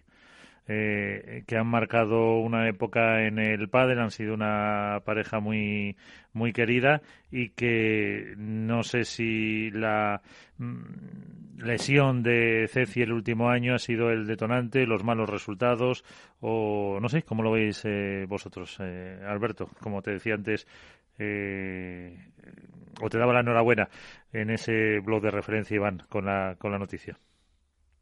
A ver, yo creo que sería de justicia que Carol y Ceci tuvieran un programa exclusivo para ellas eh, y donde analizáramos la trayectoria de una pareja que creo que es la pareja más importante en el desarrollo del padre en los últimos 10 años. Em, bueno, es una noticia que, entre comillas, nadie esperaba porque era la pareja más longeva junto con las gemelas y, no se imagina, pasa que como en el caso de Patielli, ¿no? Nadie se imagina a Carol sin Ceci al lado ni a Ceci sin Carol del revés. Pero, eh, bueno, eh, la vida es evolución y la vida es movimiento. y al final pues llega un punto en el que a lo mejor han tenido que replantearse que esto no, no caminaba hacia adelante y sobre todo que, que, sería que era injusto para ellas, ¿no? Eh, todos imaginamos a Carol y a Ceci donde se merecen estar. Si es cierto que ya a lo mejor no están como para ganar un torneo Vuelta del Tour eh, o para estar en esas rondas del fin de semana, pero ver a Carol y a Ceci, pues entre comillas, cayendo antes de lo, de lo esperado, era injusto para su propia trayectoria y para su propia historia. Entonces, entiendo que en algún momento se habrán sentado a reflexionar sobre ello, eh, le habrán dado muchas vueltas porque dudo mucho que haya pasado eh, así de repente. Esas cosas no, no, pasan de la noche a la mañana, alguien se despierta y dice hasta aquí hemos llegado. Y, para mí creo que es una, es una, decisión inteligente. Echaremos de menos, evidentemente, como decía Álvaro en, en el medio de referencia del pádel, ese, ese último choque de puños, esa última palmada que era tan característica en ellas. A ver, yo creo que, más allá de lo que dice Bote, que comparto al 100%, al final esto es un deporte y, los resultados mandan. Es verdad que, mm, que, como comenta como comenta Albertón, quizá no están para ganar torneos, sobre todo eh, quizás decir por, por sus lesiones y demás, pero bueno, al final, eh, si los resultados que se plantean a principios de año, sean octavos, sean cuartos, eh, no terminan de llegar, eh, por mucho que estés muy cómodo y confíes al 100% en la persona que tienes al lado, eh, pues al final eso acaba desgastando acaba minando. Y si tienes la oportunidad de llegar a esos resultados, sabiendo que tú todavía puedes dar cierto nivel de pádel y los resultados no llegan y es cambiando cómo puedes, eh, cómo puedes conseguirlo, pues yo creo que, hombre, antes que desgastar una relación que va mucho más allá de la pista, creo que lo mejor es echarse a un lado, cambiar de compañero o compañera en este caso eh, y optar por nuevos objetivos y nuevos caminos. Y Iván, sí que ibas. No, yo quería añadir, eh, vamos, poco más, ¿no? Un poco yo creo que está dicho de esta pareja. Lo que dice Alberto tiene todo, todo el apoyo en el sentido de que necesitamos un programa especial solo para ellas, conseguir que estén las dos juntas, porque bueno, eh, yo ojalá, el problema yo creo que ahí tiene eh, la situación de Ceci es mucho más complicada que la de Carol, obviamente, está fuera de su país, se va a encontrar ahora mismo una situación totalmente inédita para ella, en la cual ha convivido durante 12 años con, con Carolina, con su familia, con todos, el tener que buscar otra mismo otra ubicación, otro sitio, lugar de entrenamiento, nueva compañera, eh, va a ser difícil para ella, sobre todo en el aspecto psicológico. Pero bueno, eh, esperemos que, que mi amiga Esther Carnicero la dé muchos éxitos y que, y que tenga y que vuelva otra vez a la senda del triunfo y por supuesto que la esperamos aquí siempre como una gran compañera y una gran periodista. ¿Y cómo ves la pareja? Sí, Alberto. Solo, iba a decir que de todo, de la separación de Carol y Ceci, eh, lo que yo extraigo es el respeto. El respeto que todo el mundo ha mantenido y ha querido expresar a, tanto a Carol como a Ceci y el respeto mm, se gana nada más. O sea, no lo regala nadie. No son títulos, no son victorias, no son highlights. El respeto se gana y es por otras cosas que están también muchas veces fuera de la pista. Y como ha comentado Iván, eh, la unión de Ceci con eh, Carnicero y la pareja Navarro-Eli, eh, ¿cómo la veis? Carolina yo creo que tiene ya 42 años, si no me equivoco, 42, 43 debe tener, Eli 37. ¿Pueden o qué es esperanzas pueden eh, o cómo los veis? A mí, dentro de que son dos jugadoras que me encantan porque eh, las he visto crecer, he crecido padelísticamente con ellas. Eh, creo que por sus patrones de juego están lejos de lo que es la fórmula ganadora hoy en día. O sea, hoy en día se exigen dos perfiles muy ofensivos, dos perfiles muy físicos, que sean capaces de hacerse muy grandes en la red, que tengan mucha versatilidad de tiros ofensivos eh, y aéreos. Y Carol, si algo que derrocha es talento y genialidad, porque eso lo va a tener eh, con 70 años, seguirá siendo mejor que cualquiera de los que estamos hoy aquí hablando y que muchos, que muchas jugadoras, porque tiene un talento que le fluye por las venas. Eh, y Eli es el punto, ¿no? La garra y el, el siempre dar una pelota más pero de forma conjunta me, suena difícil que puedan pegar más allá de una campanada concreta, eh, encontrar esa regularidad para estar en, en las rondas del fin de semana. Sí, yo, yo no sé con quién, eh, cómo formaron el cuerpo técnico, no sé si seguirá Eli con Manu o no, Eh, caso lo que dice Alberto, que yo creo que por, por, físico, desde luego que no están para llegar a las rondas finales, desde luego por calidad sí. Eh, y mira que son fruto de mi devoción ambas, sobre todo Eli. Pero bueno, yo creo que mm, por las características que tiene el pádel hoy en día, eh, no te digo que lleguen, se planteen unas semifinales, pero vamos, que yo creo que las podríamos ver y espero por el bien de, por el bien de ambas, por la calidad que tienen en unos cuartos con asiduidad. Espero por lo menos para que la temporada de ambas, eh, debido a estas rupturas, porque sobre todo la parte de y con, con Sofía apuntaba bastante más alto de lo que ha sido al final, eh, pues para por lo menos intentar que peleen los puestos de Master Final a final de año si, si los resultados de también del resto de parejas se combinan. Yo, doy por hecho que Carol y Eli están llamadas a estar en cuartos ¿eh? por, por, pareja y porque el ranking se está estabilizando como se ha visto en este Valencia Open en el cual tanto en categoría masculina como femenina siete de las primeras ocho parejas han estado en cuartos de final. O sea, no dudo que vayan a estar con asiduidad en cuartos de final, pero me parece que, su, que el esquema de juego que pueden proponer y el estilo de juego eh, no da a día de hoy para imponerse a esas parejas que están surgiendo y que son las que monopolizan el fin de semana. ¿Y del resto de cambios? ¿Qué os ha llamado más la atención o qué? a mí me llama, llamado... A ver, era como más o menos eh, esperado, entre comillas, ¿no? La ruptura de Uri Javi después de los últimos resultados, que no han sido satisfactorios, a excepción de, de Marbella, me parece que llegaron a cuartos de final. Eh, no han tenido un buen año, siempre han estado cayendo en primeras rondas, octavos, cuando son jugadores que, tienen que tenían que estar como mínimo en cuartos o semis pero yo creo que respecto a las parejas actuales, sin, desmerecer a nadie, con todo respeto del mundo, el único que ha salido ganando ahí es Javier Ruiz al unirse con Arturo Cuello. Es mi opinión. Bueno, eh, yéndose con Lamperti tampoco se puede quejar, o Lamperti con Yanguas, ¿eh? Yanguas se puede quejar. El único que creo que sí que se puede quejar es Uri con Ramiro Moyano, que Ramiro Moyano es un jugadorazo, pero hay que reconocer que después de la lesión tan importante que tuvo el tendón de Aquiles no ha vuelto a ser el que era. Ojalá vuelva ahora con nuevos aires y que se vea influenciado un poquito por la nueva dinámica con Uri de trabajar, de, seguir adelante, de, luchar. Y yo creo que también puede ser una pareja a llegar a, arriba. No tengo ni idea, tendría que ponerme ahora con los números chicos a saber cómo van a salir las parejas, en qué ranking en qué posición, pero va a haber un cambio bastante fuerte. A, mí eh, me llama la atención la ruptura de Coello y Lamperti, pero me lleva a una reflexión que, que pasa muchas veces, que lo difícil no es llegar, lo difícil es mantenerse. Y Coello Lamperti comienza la temporada como un verdadero tiro, son la gran sensación, pero llegaron, no supieron o no pudieron mantenerse. Y creo que ahí está eh, bueno, la piedra de toque de que el proyecto haya durado siete torneos, que es que hace dos meses nadie hubiera, ninguno hubiéramos dicho, eh, nada, no llegan a agosto. Eso no creo que hubiera sido la apuesta. Eh, y luego, a mí me, me da, iba a decir pena, pero no es pena, pero sí que creo que se quedará en el debe la pareja Yanguas Ramírez. Yo lo hablaba con Yanguas el domingo, llevan muchísimos años jugando juntos desde menores, creo que me dijo ocho en concreto, pero para mí era una pareja que estaba llamada a hacer eh, cosas muy importantes, a subirse a ese carro de estar mínimo en cuartos, cosa que han conseguido una vez, si no me equivoco, en Valladolid. Y eh, yo era de esas parejas que tenía ya apuntadas en la agenda y que me gustaba que estuvieran arriba y que no ha podido ser porque creo que son de los, de los mayores talentos de esa denominada New Wave del pádel.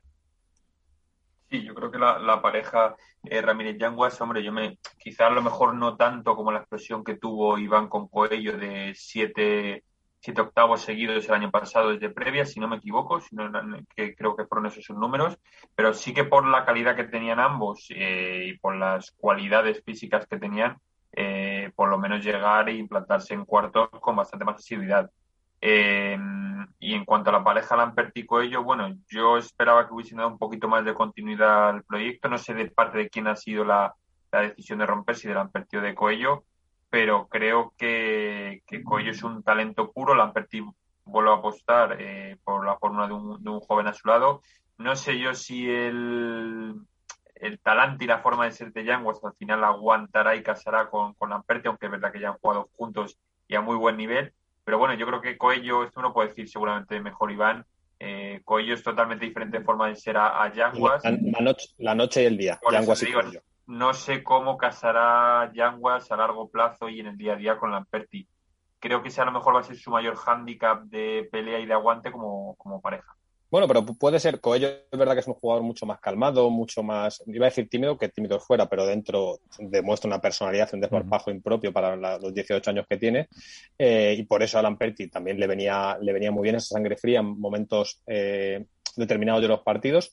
Y, pero creo que con Yanguas eh, sí que es verdad que son dos personalidades muy fuertes que pueden chocar mucho, pero ya hemos visto otras parejas así como han sido Paquito y, Lebron, eh, salvando las diferencias, evidentemente, que cuando entraban en esa dinámica ¿no? Eh, efervescente, en ese implosionar conjunto, eran capaces de llevarse por delante a cualquiera. Y a mí es una pareja que, eh, si fuera un jugador del top 8, una pareja del top 8, tendría mucho, mucho miedo de cruzarme con ella en una ronda. Eh, otra, eh, que, hombre, se merece capítulo aparte, no por lo que han sido como pareja, que la verdad que han hecho esta temporada poco, pero sí por su trayectoria en el mundo del pádel, que son eh, Mati y Silingo. Eh, con no tenemos todavía además la pareja no que va a ser con, con Mati no sé si habéis comentado la de Silingo si me suena que lo has dicho iban antes y que son otros de los viejos rockeros que intentan no morir la expresión de la. No, efectivamente, tú lo has dicho. O sea, Mati y Silingo eran una de las parejas que habían creado expectativas este año eh, por, por, la veteranía, por el grado que tienen, por el juego agresivo y de Silingo, por el grado defensivo de Mati. Y yo creo que, bueno, pues los resultados no han dado, nos han dado. Y Silingo parece ser que sí se va con John Sanz. No está confirmado por, por ninguno de los dos, pero bueno, Buster y John también han, han roto. Entonces ahí es donde sale, surge Silingo con John Sand, no sabemos la pareja de Mati, pero volvemos a la tendencia de siempre, a la tendencia de veteranía con juventud. Volvemos Uri, entonces lo llamamos eh, Javi Ruiz con la con, dentro ya un veterano con Coello, eh, Silingo con John Sanz, eh, Mati no sabemos con quién, Lamperti se une con Yanguas, volvemos otra vez a esa, a esa tendencia, Gonzalo Rubio se va a juntar con, con Iván Ramírez, entonces volvemos otra vez a esa tendencia que hace tiempo se instauró en el, en el padre profesional y que veremos a ver si esos rockeros vuelven a, otra vez a, resurgir, porque estamos viendo que hay muchos que están cayendo. Recordemos ahora Maxi Gabriel donde está, Fernando Poggi, eh, jugadores Jardín. Entonces vamos a ver si esa gente se vuelve a reenganchar otra vez a, a la parte alta de los cuadros o ya tienen que decir hasta aquí hemos llegado, vamos a, a dejar paso a la New Wave, que es la palabra que le gusta a Alberto. Porque Mati yo creo que desde que estuvo la última vez con Ale Galán puede ser, eh, luego ha pasado con eh, Stupa, ha estado con eh, Maxi que, que, volvió y no ha y no ha vuelto a romper como, como siempre solía hacer que por lo menos un título ganaba cada año. Ah, pero es que, claro, que todos tenemos el recuerdo del Mati del 2017 y estamos en, o 2018, entendedme, y estamos en 2021. Sí, que deben dar por eso 41 42 de Vander Mati. Claro, con todo mi respeto para Mati Díaz, que es una institución dentro del mundo del pádel. La cuestión es que la edad no perdona, por mucho que trabajes, el físico cada vez se merma más y que la gente de abajo empuja y empuja mucho. Mucho, mucho, mucho, mucho, mucho. Entonces, eh, bueno, pues es que el pádel poco a poco se está reciclando, se está no reinventando, se está renovando al final. Y lo que habla bien de Mati es que a su edad sea capaz de seguir estando en la pelea en un cuadro, siga teniendo el hambre y la ambición de cuando un proyecto no sale bien, intentar mejorarlo, porque perfectamente él y, Agus podían decir, oye, tenemos proyecto para estar en cuadro, para seguir toda la temporada tranquilamente y veremos qué pasa en 2022. Y no, ambos son suficientemente inteligentes, siguen siendo todavía lo suficientemente ambiciosos como para de, creer que están para más. Luego veremos si están para más o no, porque eso lo dice la pista, pero por lo menos esa es su intención. Entonces, eh, oye, chapo por ellos porque eso también enriquece el padre. Lo que pasa es que los jóvenes se empujan y empujan mucho. Sí, Álvaro. Sí, no, yo, mira, ese, te digo, es el mismo caso que quizá que, hablando de las distancias, que Carol y Ceci. Es decir, al final son dos jugadores veteranos que no han terminado de explotar y mira que Silingo el año pasado lo terminó muy bien físicamente, eh, pero creo que también en el caso de, por ejemplo, de, de Mati viene arrastrando desde hace ya bastante tiempo problemas en el gemelo y demás, diversas lesiones que yo creo que le están impidiendo rendir al 100%, ese siete y medio, 8 que siempre te daban todos los partidos. Y bueno, al final, pues han decidido apostar, en el caso de, bueno, como ha dicho Iván, de, de Silingo por, por un compañero joven, veremos Mati con quién juega pero bueno, al final son ambiciosos, saben que aunque están en la recta final de sus carreras, todavía pueden dar un pasito más. seguir peleando y aunque bueno, que los jóvenes vienen apretando, pero al final la, la veteranía siempre es un grado y si encuentran esa dupla que se acople a ellos y ellos a, su nuevo compañero eh, con cierto con cierta rapidez porque estamos en una vorágine de, torneos eh, constante pues mira pues eh, todavía van a poder dar algo de guerra y por qué no colarse en rondas importantes en algún momento de la temporada y en cuanto a las chicas hemos hablado de la eh, bueno, la ruptura que ha provocado o la cadena que ha provocado la ruptura de Carol y Ceci, de cómo le puede ir a Carolina Navarro con Elia Matrein, pero eso también ha provocado otra serie de, rupturas eh, de otras parejas y que se han formado otras eh, nuevas. Ahí puede haber alguna que, que se vea, no sé si las dos portuguesas pueden dar algo más o, o, cuál veis un poquito como que pueda dar algo de guerra de las nuevas que se han formado. Hemos hablado de Carol, pero no hemos hablado de Ceci.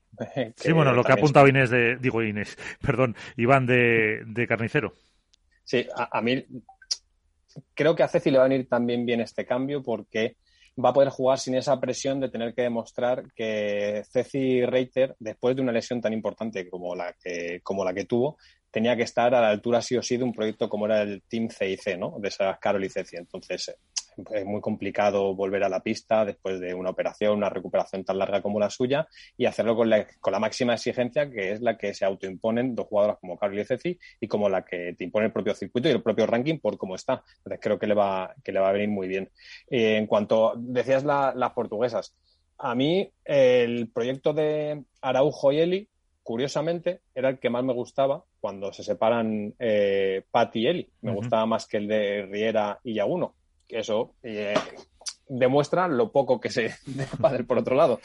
Eh, y, creo que tiene que ver mucho con que Araujo puede ser una jugadora eh, sobresaliente en muchos momentos de un partido, pero que peca un poco de irregular.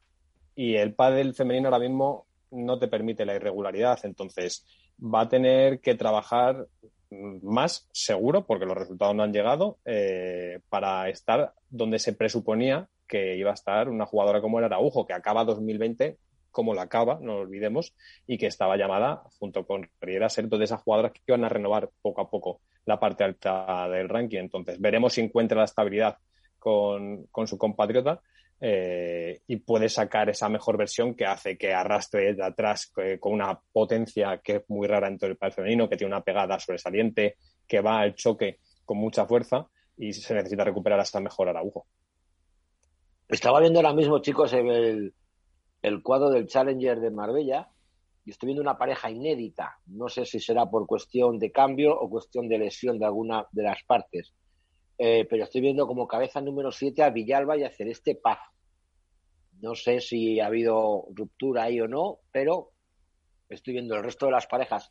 Sí las veo que son las, las mismas, a excepción obviamente de Amatraí Navarro, Veo también a Teresa Navarro con Cabrejas, pero el resto son las habituales, a excepción de la pareja 7 que pone Villalba Paz. Me imagino que será mejor, a lo mejor por, por entra cuando quieras, Álvaro. no, es por lo que ha puesto, por lo que ha puesto ayer, puso concretamente la propia Mari Carmen en su Instagram es que eh, no lo puede jugar eh, Alba Galán, sino que por algún tipo de lesión. Por cuidarse la espalda, a se está recuperando del antebrazo, ¿no? Eh, exacto, entonces en principio es solo para, para el Challenger. O sea que en principio no, no van, no rompen eh, Mari Carmen y, Alba. ah, vale, pues entonces aclara. ¿Y del resto de parejas de chicas que ha comentado Alberto? ¿Esperanzas? ¿Cómo veis a por ejemplo, yo, en mi caso, por ejemplo... Ese, puff lo hice todo, ¿no, Iván? Sí. Yo, yo un, apunte muy breve y le dejo a Iván. Yo en mi caso, el, el juntar a, Ceci Reiter con, Esther Carnicero, eh, Esther yo es que tampoco la conozco y no la he visto demasiado jugando, pero creo que en ese caso es bajar varios peldaños para Ceci. Mi opinión, ojalá luego me equivoque y, me den, digamos, que en los morros y, queden bastante bien, pero en mi caso yo creo que para Ceci, comparado con el proyecto que va a tener Carolina, es eh, bajar varios peldaños. Pero bueno, Iván, que supongo que a lo mejor lo, la conoce más, eh, em, es, a lo mejor es una jugadora que, nos termina sorprendiendo. Y yo creo que, bueno, la, ruptura de Teresa Navarro y Catarina Nogueira también era de esperar como la de Eli y Sofi porque no habían terminado de, encajar ni de conseguir los resultados que se, esperaban a lo mejor ellas mismas en su inicio de año. A lo mejor hubiera ido mejor a Ceci con Araujo. Mm, bueno, es que el tema es que no sabemos quién ha llamado a quién. El tema es que no sabemos quién ha llamado a quién. Vamos, eh, igual C. Carol llamó a Ceci, perdón, Carol llamó a Eli y Eli tomó la decisión. Y Araujo se vio sola y dijo, bueno, pues tocó a la Portu, o sea, no sabemos nunca el, desencadenante, ¿no? Pero vamos, por lo que podemos sospechar o saber, está claro que la decisión de, de Carol y Ceci es mutua o por parte de una más que otra, pero sí que podemos decir que, que Ceci llamó a, Eli y a partir de ahí se desencadena todo. La pareja portuguesa, pues bueno, pues se, conoce, se conocen, saben cómo juegan cada uno, podemos ver la evolución. Y lo de Ceci y Carnicero, Álvaro, pues no sé, no, no me atrevo a decirte quién fue a quién. Imagino que sería Ceci a Carnicero. Y Carnicero, llamándola una top número uno como ha sido Ceci, obviamente tiene que, que probar. Es como no sé, una comparativa igual un poquito exagerada, eh, como cuando eh, llamó a Tapia, no puede decir que no a un número uno. Vamos a decir que, que Ceci no es la que era antes, que ha tenido una lesión muy larga, pero siempre ha tenido su calidad, siempre ha sido competitiva y quieras o no, pues esa gente joven jugar con, con, con esas grandes jugadoras, pues siempre puede servir de aliciente si Ceci te llama como si es para jugar el torneo del barrio. O sea, te está llamando Cecilia Reiter. obviamente, por el caso de Carnicero lo entiendo. Lo, que entiendo menos, quizás el caso de Ceci, eh, que yo pienso que tendría más opciones antes que, que este el carnicero, pero bueno, a lo mejor ha visto algo que no he visto yo y ya digo, y nos sorprende. Hombre, opciones en el ranking, a lo mejor no hay tantas de, parejas que estén por encima de ellas que quieran romper o inmediatamente. Claro, sí, yo creo que la clave está ahí, Miguel, que es que el ranking por arriba está bastante asentado. Como decía, los torneos cada vez van a eh, dirigirse cada vez más hacia la, hacia la igualdad y hacia que van a ser las parejas de mayor ranking las que predominen las rondas de cuartos de final en adelante. Entonces, ¿cuál de las parejas de arriba se atrevería a romper un proyecto estable para irse con Ceci Reiter, con todo lo que te puede ofrecer Ceci Reiter. Pero la realidad es que Ceci Reiter viene de una lesión también. Entonces, pues yo a lo mejor tampoco me la jugaría. Veremos si en algún momento alguna de esas parejas que está arriba en el ranking y que no ha acabado de concretar, bueno, pues los resultados para los que nacía ese proyecto, decide poner punto y final al caminar con su pareja y entonces ahí se vuelve a agitar el ranking todos sabemos que hay rumores y que empiezan a sonar que hay ciertas parejas que a lo mejor en algún momento de la temporada podían eh, buscar un futuro diferente. Pero hasta entonces, lo lógico es que la opción de Ceci sea optar por una jugadora más joven con la que jugar más relajada, sin la exigencia de tener que llegar a una ronda X y también poder coger el ritmo competitivo, que yo creo que es lo que sobre todo le falta a Ceci, que es coger el ritmo competitivo y reinventar un poco su pádel, porque su pádel era es, se basa en el de hace cinco años, adaptado poco a poco al que hay hoy en día, pero necesita, como se ha jugado la veterana, como pasa en el padre masculino, hablamos de Mati Díaz antes, necesitan darle una vuelta de tuerca más y a lo mejor es mejor hacerlo con una jugadora joven al lado que te va a dar mucho más ímpetu que con alguien que te conoce a la perfección como es Carolina Navarro, que trabajáis de una forma eh, automatizada por todo el, el caminar conjunto que hay bueno, pues a lo mejor eso, eso yo creo de hecho que le va a venir bien. Entonces, como dice Álvaro, vamos a una segunda parte de la temporada en la que eh, vamos a ver, eh, ponía el caso de siete de ocho parejas, eh, de las ocho hemos visto en estos eh, cuartos de final, ¿se va viendo un asentamiento de la segunda parte de la temporada? ¿Creéis que es así, que va a haber menos hueco para las sorpresas? Dice Iván que no. Yo creo que no, yo creo que vamos a estar siempre entre las ocho primeras. Ah. Eh, y ahí va a estar, va a estar, no creo que haya muchas sorpresas. Yo a lo mejor espero que rompa Osoro Iglesias en algún torneo, fíjate, que verlas en alguna final, porque creo que por juego se lo merecen y por el gran temporada que la gran temporada que están haciendo, pero yo creo que los torneos en sí hemos tenido siete finales inéditas, muchas eh, muchas ganadoras, pero creo que van a estar siempre más o menos las mismas, las mismas dentro de la variedad que, está viendo en el padre femenino. ¿eh? ¿Y los chicos también?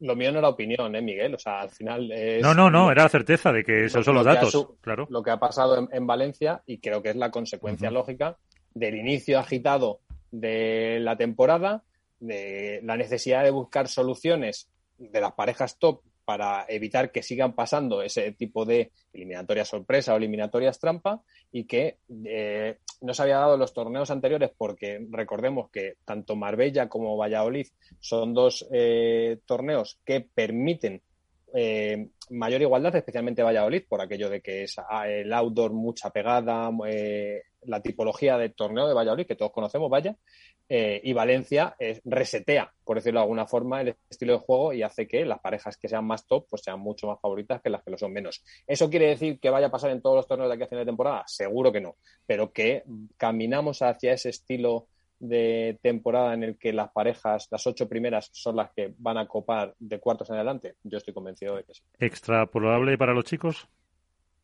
¿Creéis? Sí. Mm, sí, bueno, según está yendo la temporada, más o menos sí. Estamos viendo a Lebron y Galán arriba, a Vela Sancho arriba, a Paco Dineno también a puntito, a Che Chingoto ya han ganado un torneo. Eh, bueno, pues están, están ahí, yo creo que más o menos van a estar. Igual, yo creo que va a haber pocas sorpresas en ese sentido. ¿eh? yo, por llevarles un poco la contraria a mis compañeros, ya sabes que siempre soy el elemento discordante. El outsider. Eh, exacto. Yo creo que va a ser más igualado en el caso de los chicos que de las chicas. En las chicas yo creo que va a haber más alternancia de ganadoras eh, y de presencia en, los cuartos de diferentes parejas. Va a haber un poco más de movilidad, por decirlo de alguna manera, que en el caso de los chicos, que como dice Iván, están los Galán Lebrón, están Bela Sanjo, eh, Paquito Dineno y Estupa Alex y Chingoto y Tello. Y yo creo que poco más. Y Vera y Tapia. Y Lima y Tapia. Lima y Tapia. no sé yo, Lima y Paquito y Dineno. Sí, no, eso ya, sí, sí, Paquito lo he mencionado. Pero creo que esas seis parejas son las que van a ocupar siempre y que va a ser muy complicado que alguna pareja, como ha ocurrido ahora, por ejemplo, que una. Eh, una Icardo Brea, en el caso de los chicos, que sea un poco más, más abajo de ese primer o segundo escalón, estén en, entre los cuartos y en semis. A ver, hay, que diferenciar dos cosas ¿eh? para mí. Uno, si va a haber alternancia en la consecución de los títulos, que creo que va a pasar en ambos eh, rankings. O sea, me cuesta creer que una pareja vaya a despegar y se vaya a los 10 títulos a final de temporada. No lo veo, tanto en el masculino como en el femenino. Los números están ahí. Además, en el femenino, creo que de siete, siete torneos han sido siete finales diferentes, que habla de la igualdad que hay entre las parejas top. Y otra cosa es la igualdad, eh, o sea, o si van a copar esas parejas top las rondas de cuartos de final eh, que marcan las ocho mejores de cada torneo. Para mí eso es lo que va a pasar en ambos eh, rankings. Luego, lo que ocurra en cada torneo y quién consiga meterse en la final y campeonar, pues para eso están las porras y para eso está pues que fallemos como suele ser lo habitual.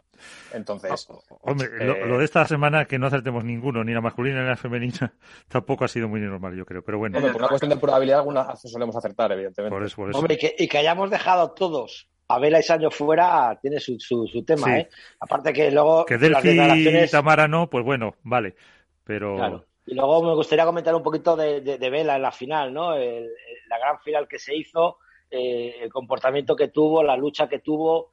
Y, bueno, yo creo que hay cosas que de, las, de Velasteguín que se pueden contar, otras que no se pueden contar que quedarán para, para, para nosotros o para él y para mí.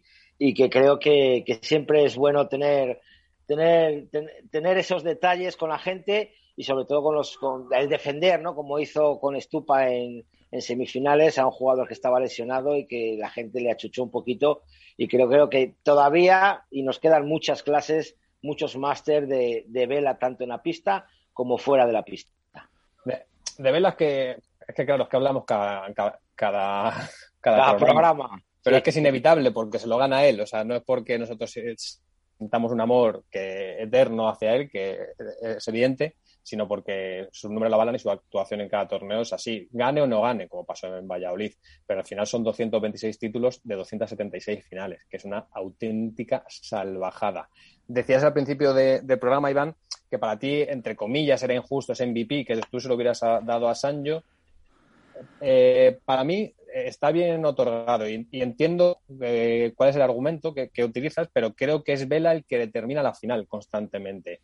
Sí que es Sancho el que acaba mejor el partido y el que emerge como la figura eh, más predominante en el último tramo del tercer set, pero creo que es Vela el que impone ese respeto en el cruzado a Galán y les obliga a reinventarse en el segundo pasando Lebron al servicio desde el revés y el que hace que eh, los rivales, entre comillas, tengan que jugar a una velocidad a la que no es la suya. Y mira que Galán y Lebron juegan a una velocidad que está tres o cuatro marchas por encima de la del resto. Pero esa velocidad tiende a la precipitación muchas veces. Entonces, creo que esa figura de Vela y, el manejo que tiene de lo que se llaman los intangibles, ¿no? De esas cosas que no es la pelota, que no es eh, la pared, que no es la salida de pista, que es el juego mental, es el pagar un poquito, el, el decir, yo soy Vela, pues ese tipo de cosas que hacen pues, que un jugador como Galán, que está más que curtido en este tipo de situaciones, pues al final no, fuera capaz de dar el, el 100% durante la final.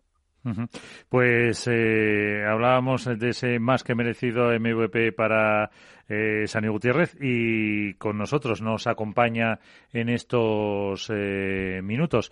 Eh, ¿Qué tal? ¿Cómo estás? Enhorabuena. Muchas gracias por estar con nosotros. Buenas noches. Hola, ¿Qué tal? Buenas noches. Eh, ya eh, te estás acostumbrando a que te molestemos eh, después de los torneos y es que vais ganando, después de lo que todos los medios ponían como la final más esperada. ¿Cómo habéis celebrado este triunfo? ¿Como uno más o ha tenido un puntito diferente, Sanio? Bueno, eh, mira, realmente era un partido que sabíamos que en algún momento se podía dar eh, estaba claramente eh, demostrado en lo que va el año que digamos las dos parejas que por ahí estábamos más en forma por los resultados. Eh, nosotros tuvimos unas pequeñas bajas por lesión, pero pero sabíamos que en algún momento se iba a dar. Eh, y la verdad que había ganas de ganarlo de los dos lados, ¿no? Seguramente ellos habrán tenido muchas ganas de ganarlo por, por todo lo que genera y mueve eh, tal vez la pareja San Joela fuera de la pista y nosotros teníamos muchas ganas de ganarlo por, por lo que genera y por lo que logran los resultados de, de Bronganal. eh, Iván, tienes ahí a, tu medio paisano. Hola Dani, muy buenas noches. Soy Iván. ¿Cómo estás? Bien, Bien, bueno, muchísimas felicidades por el triunfo. Eh, está claro que era la final esperada, ¿no? Eh, por, todos los, sobre todo por los aficionados, igual por, por vosotros a lo mejor, no sé si también por, por ganas de demostrar quiénes eran los número uno o quiénes sois los mejores en el mundo del pádel, sobre todo en una gran noche para Argentina, ¿no? Como ya lo dijisteis vosotros por el triunfo de Argentina contra Brasil, vuestro triunfo, el triunfo de Del Fibrea en el femenino. Eh, yo creo que la pregunta puede ser, eh, ¿os habéis quitado de un peso de encima Vela y Sancho al ganar a Juan el Lebrón en una gran final y decir aquí estamos nosotros y hemos llegado para quedarnos? No, eso encima ninguno. Yo eh, eh, creo que ya hice todo lo que tenía, hice todo, hice diez veces más de lo que alguna vez soñé en el pádel.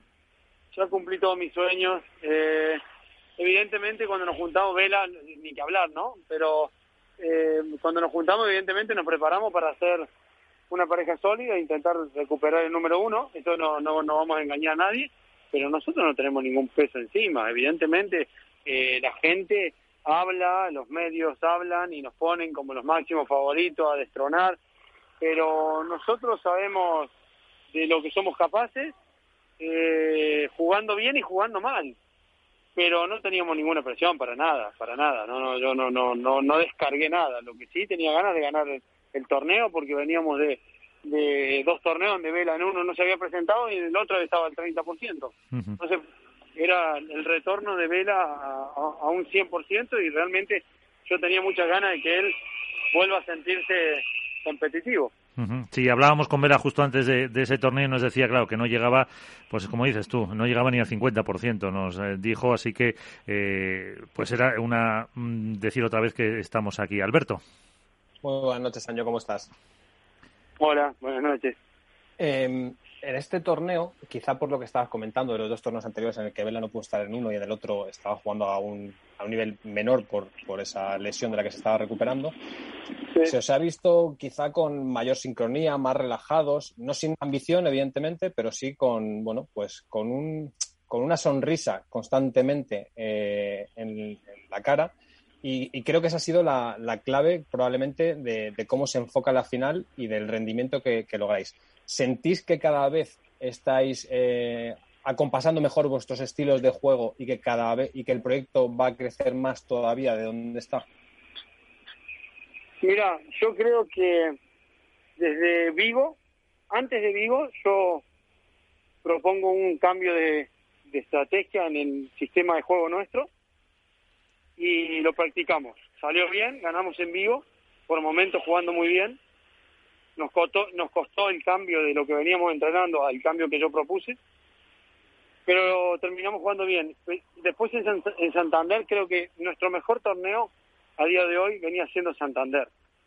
Estábamos jugando a un nivel impresionante y aparece la lesión de Vela. Pero yo no creo que en Valencia haya sido porque estamos más contentos, porque estamos más tranquilos. Yo creo que en Santander éramos serios candidatos a ganar el torneo también, en mi punto de vista. Pasa que nos, nos, nos hace abandonar una, una lesión. en Valencia eh, se jugó bien algunos partidos, no siempre, pero, pero jugamos a lo que veníamos jugando. Creo que realmente la clave de nuestro juego apareció en el torneo de Santander. Y cuando Vela se mejora, sabíamos que teníamos que volver a esa versión, a, demostrar ese nivel de juego. O sea que ahora es un poco buscar esa continuidad de ese nivel que habéis alcanzado, ese cambio que proponías tú, eh, que has contado, ese es un poco el objetivo para los próximos eh, torneos. Sí, sí, está claro. Nosotros ya creemos que tenemos eh, claro a lo que vamos a jugar y intentar mantenerlo. Intentar mantenerlo, evidentemente, que es lo más difícil, ¿no? Sabemos que, que, que, cuál es el juego que nos beneficia, pero ahora hay que intentar mantenerlo y seguramente eh, saldrán todas las parejas a estudiarnos, de ver cómo hacernos daño. Y hay que estar preparado e ir mejorando o sumando cosas todos los días para, para estar preparado a lo que propongan los rivales. Pero nosotros, nuestro objetivo principal es mantenernos al nivel que, estamos. Eh, y mi objetivo personal fue lo mismo cuando Velo estaba lesionado. Yo no paré ni un solo día, intenté mantenerme al mismo nivel para cuando venga, Vela esté bien, poder ser competitivo otra vez. Eh, pues eh, una última cuestión porque se nos va el tiempo. Iván, Alberto, para Carlos Daniel. Eh, yo nada, lo único felicitarle y lo único que, nos cuente un poquito de dónde se saca esos golpes tan mágicos que, hizo, de la recontra, recontra, recontra pared. ¿Cómo se te ocurre ese golpe, Dani? O sea, era el único recurso que te quedaba, ¿no? A ver, yo cuando, eh, yo cuando veo que Lebron se, se separa un poco de la pared lateral, intuyo que me va a jugar una salida de pared con pared lateral.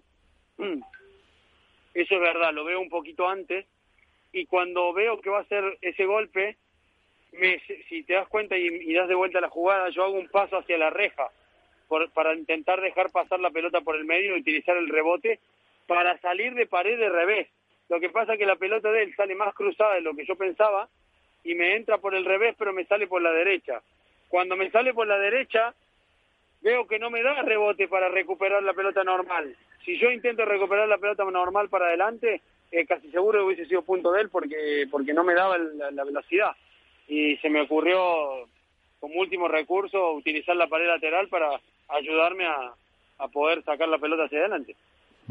Solamente lo que decían en, la, en, las redes, ¿no, eh, Dani? Mm, vas a enseñar, papá quiere enseñamos, el niño quiere enseñar a papá a dar contra la pared. No, nosotros, yo sé también que Juanito es un, es un jugador súper creativo, imaginativo, y por eso cuando, cuando sale el punto voy y le choco la mano, porque es como que parece que no hubiésemos puesto de acuerdo para hacerlo, y nada que ver, es son jugadas de último recurso. Hoy me tocó a mí, mañana seguramente me hará él, o durante lo que queda de nuestra carrera me hará muchísimos puntos mejores o iguales que este. Un día te llevas a, a Iván ahí a Valladolid un entrenamiento y se lo, se lo haces, le enseñas a hacer un poquito esa salida. Me hace cosas peores, que dos veces he jugado con él y, vamos, he corrido más que en toda mi vida solo con el solo con la respuesta del saque. bueno, pues eh, Sanio Gutiérrez, muchísimas gracias por atender nuestros minutitos. Enhorabuena por el triunfo, que sigáis así y también suerte para ahora para las eh, Rozas. Vais a plantear esa continuidad como nos eh, decías y lo veremos ahí en esos resultados. Que tengáis mucha suerte. Bueno, muchísimas gracias, muy amable. Hasta luego. Pues, eh, qué mejor manera de poner eh, punto y final con el MVP del último torneo de Valencia. Así que nos pasamos de tiempo. Alberto Bote, eh, ya eh, damos las gracias también a Álvaro López de Padel Spain, Alberto Bote, a Dormilona de Ars, Iván Hernández Contrapared, como siempre. Gracias por aprender con vosotros. Muchas gracias. Y por cierto, José Terrico con Víctor Ruiz. Ahí está, el apunte. Un abrazo grande a todos. Hasta luego. Un abrazo, chao.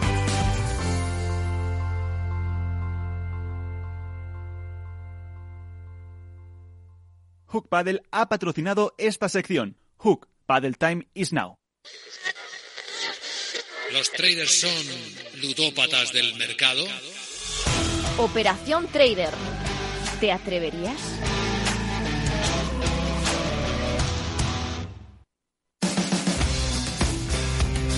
Esto es Paddle en Capital Radio.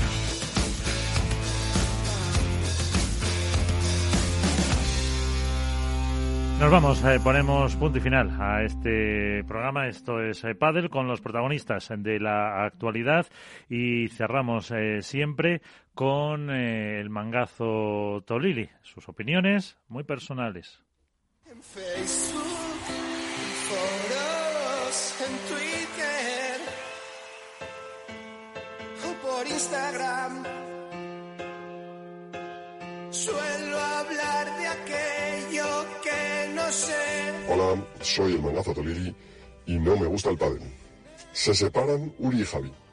Sí, se separan otros también, incluso Carol y Ceci. Impensable. Pero lo de Uri y Javi me ha dolido tanto como para llevar dos días sin beber cerveza. Representaban todo lo que el deporte debe representar. Humildad, simpatía, trabajo, sacrificio, elegancia. Y ahora me quedo más huérfano que una fiesta sin hielos. Pero la vida sigue, no da tregua. Vuelve a amanecer y los pajaritos continúan con su canto despreocupados de las complicaciones de los hombres. Hasta que llega Uri y se va con el hijo de la madre de Ramiro Moyano. Ranking 16, pareja 8, 2.585 puntos. Y se va con el hijo de la madre. Lamperti libre, varios jóvenes pegadores y prometedores por ahí. Y Uri se va con Moyano. Impresionante. En Valencia volvimos a asistir a lo que empieza a ser un clásico. Lebrón montándola con Galán, como los niños chicos en el patio del colegio jugando al fútbol, y las cabezas brillantes, Vela y Sancho, aprovechando el asunto para ganar el torneo sin hacer más ruido del normal. Leía a uno que decía que si eres Sterling y tienes experiencia, no puedes dejar que tire un penalti en la tanda un chaval de 19 años. Esto es parecido. Si tienes 25 y juegas como poco al mismo nivel que ellos, no puedes dejar que te gane uno de 42, por mucho vela y mucho Sancho que sea. Pero claro, la cabeza para pensar y el culo para cagar, que decía un buen amigo mío. Y un último ridículo. ¿Creéis que Alejandra Salazar y Gemma Triay o Gemma Triay ganarían más sin entrenador? ¿Creéis que si les entrenara Reca habrían perdido algún torneo o incluso algún partido? El Barriguitas se está encumbrando esta temporada en los bancos, ¿eh? Buenas noches.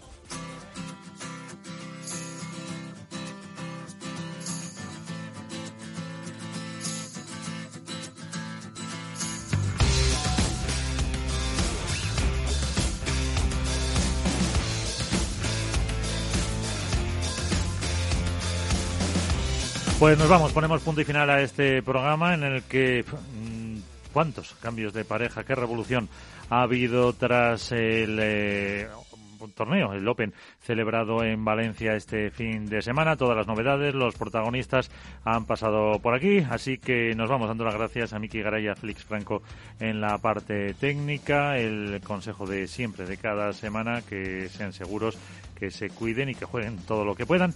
Hasta la próxima, adiós.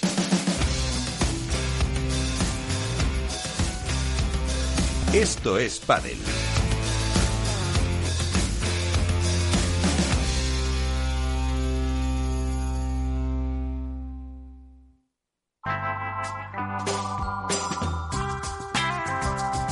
Capital Radio. Música y mercados.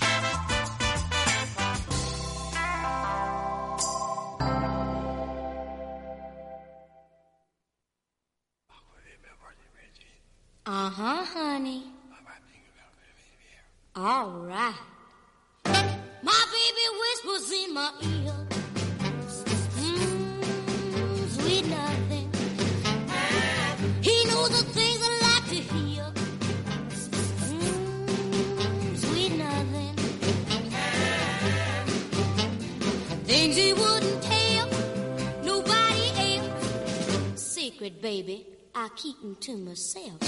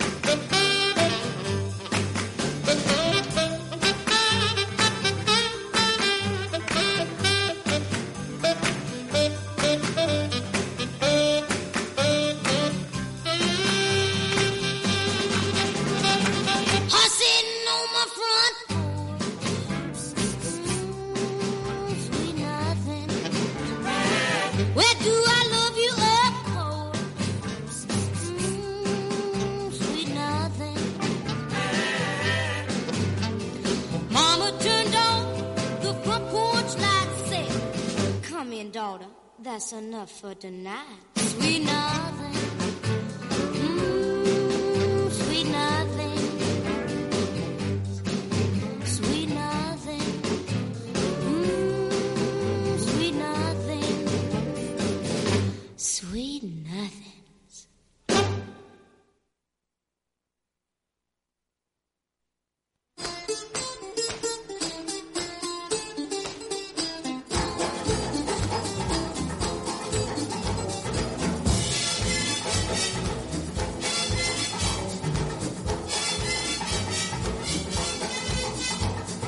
Shake, shake, shake, Sinora, shake your body line.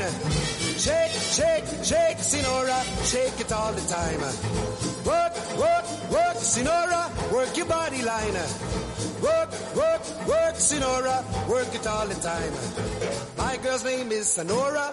I tell you, friends, I adore her. And when she dances, oh brother, she's a hurricane in all kinds of weather. Jump in the line, rock your body and time. Okay, I believe you. Jump in the line, rock your body and time. Okay, I believe you. Jump in the line, rock your body and time. Okay, I believe you. Jump in the line, rock your body and time. Whoop. Shake, shake, shake, Sinora, shake your body line. Whoop. Shake, shake, shake, Sinora, shake it all the time. Work, work, work, Sinora, work your body line. Work, work, work, Sinora, work it all the time. You can talk about cha-cha, tango waltz or the rumba. Sinora's dance has no title. You jump in the saddle, hold on to the bridle. Jump in the line, rock your body and time. Okay, I believe you. Jump in the line, rock your body. Rock your body, child. Jump in the line, rock your body in time. Somebody help me. Jump in the line, rock your body in time. Whoop. Oh. Shake, shake, shake, Sinora, shake your body line. Shake, shake, shake, Sinora, shake it all the time. Work, work, work, work, Sinora, work your body line. Yeah. Work, work, work, Sinora, work it all the time. Sinora, she's a sensation, the reason for aviation. And fellas, you got to watch it. When she wind up, she bottom, she go like a rocket. Jump in the line, rock your body in time. Okay, I believe you. Jump in the line, rock your body in time. High star skirts a little higher. Jump in the line, rock your body in time. Off the chimney. Jump in the line, rock your body in time. Whoa.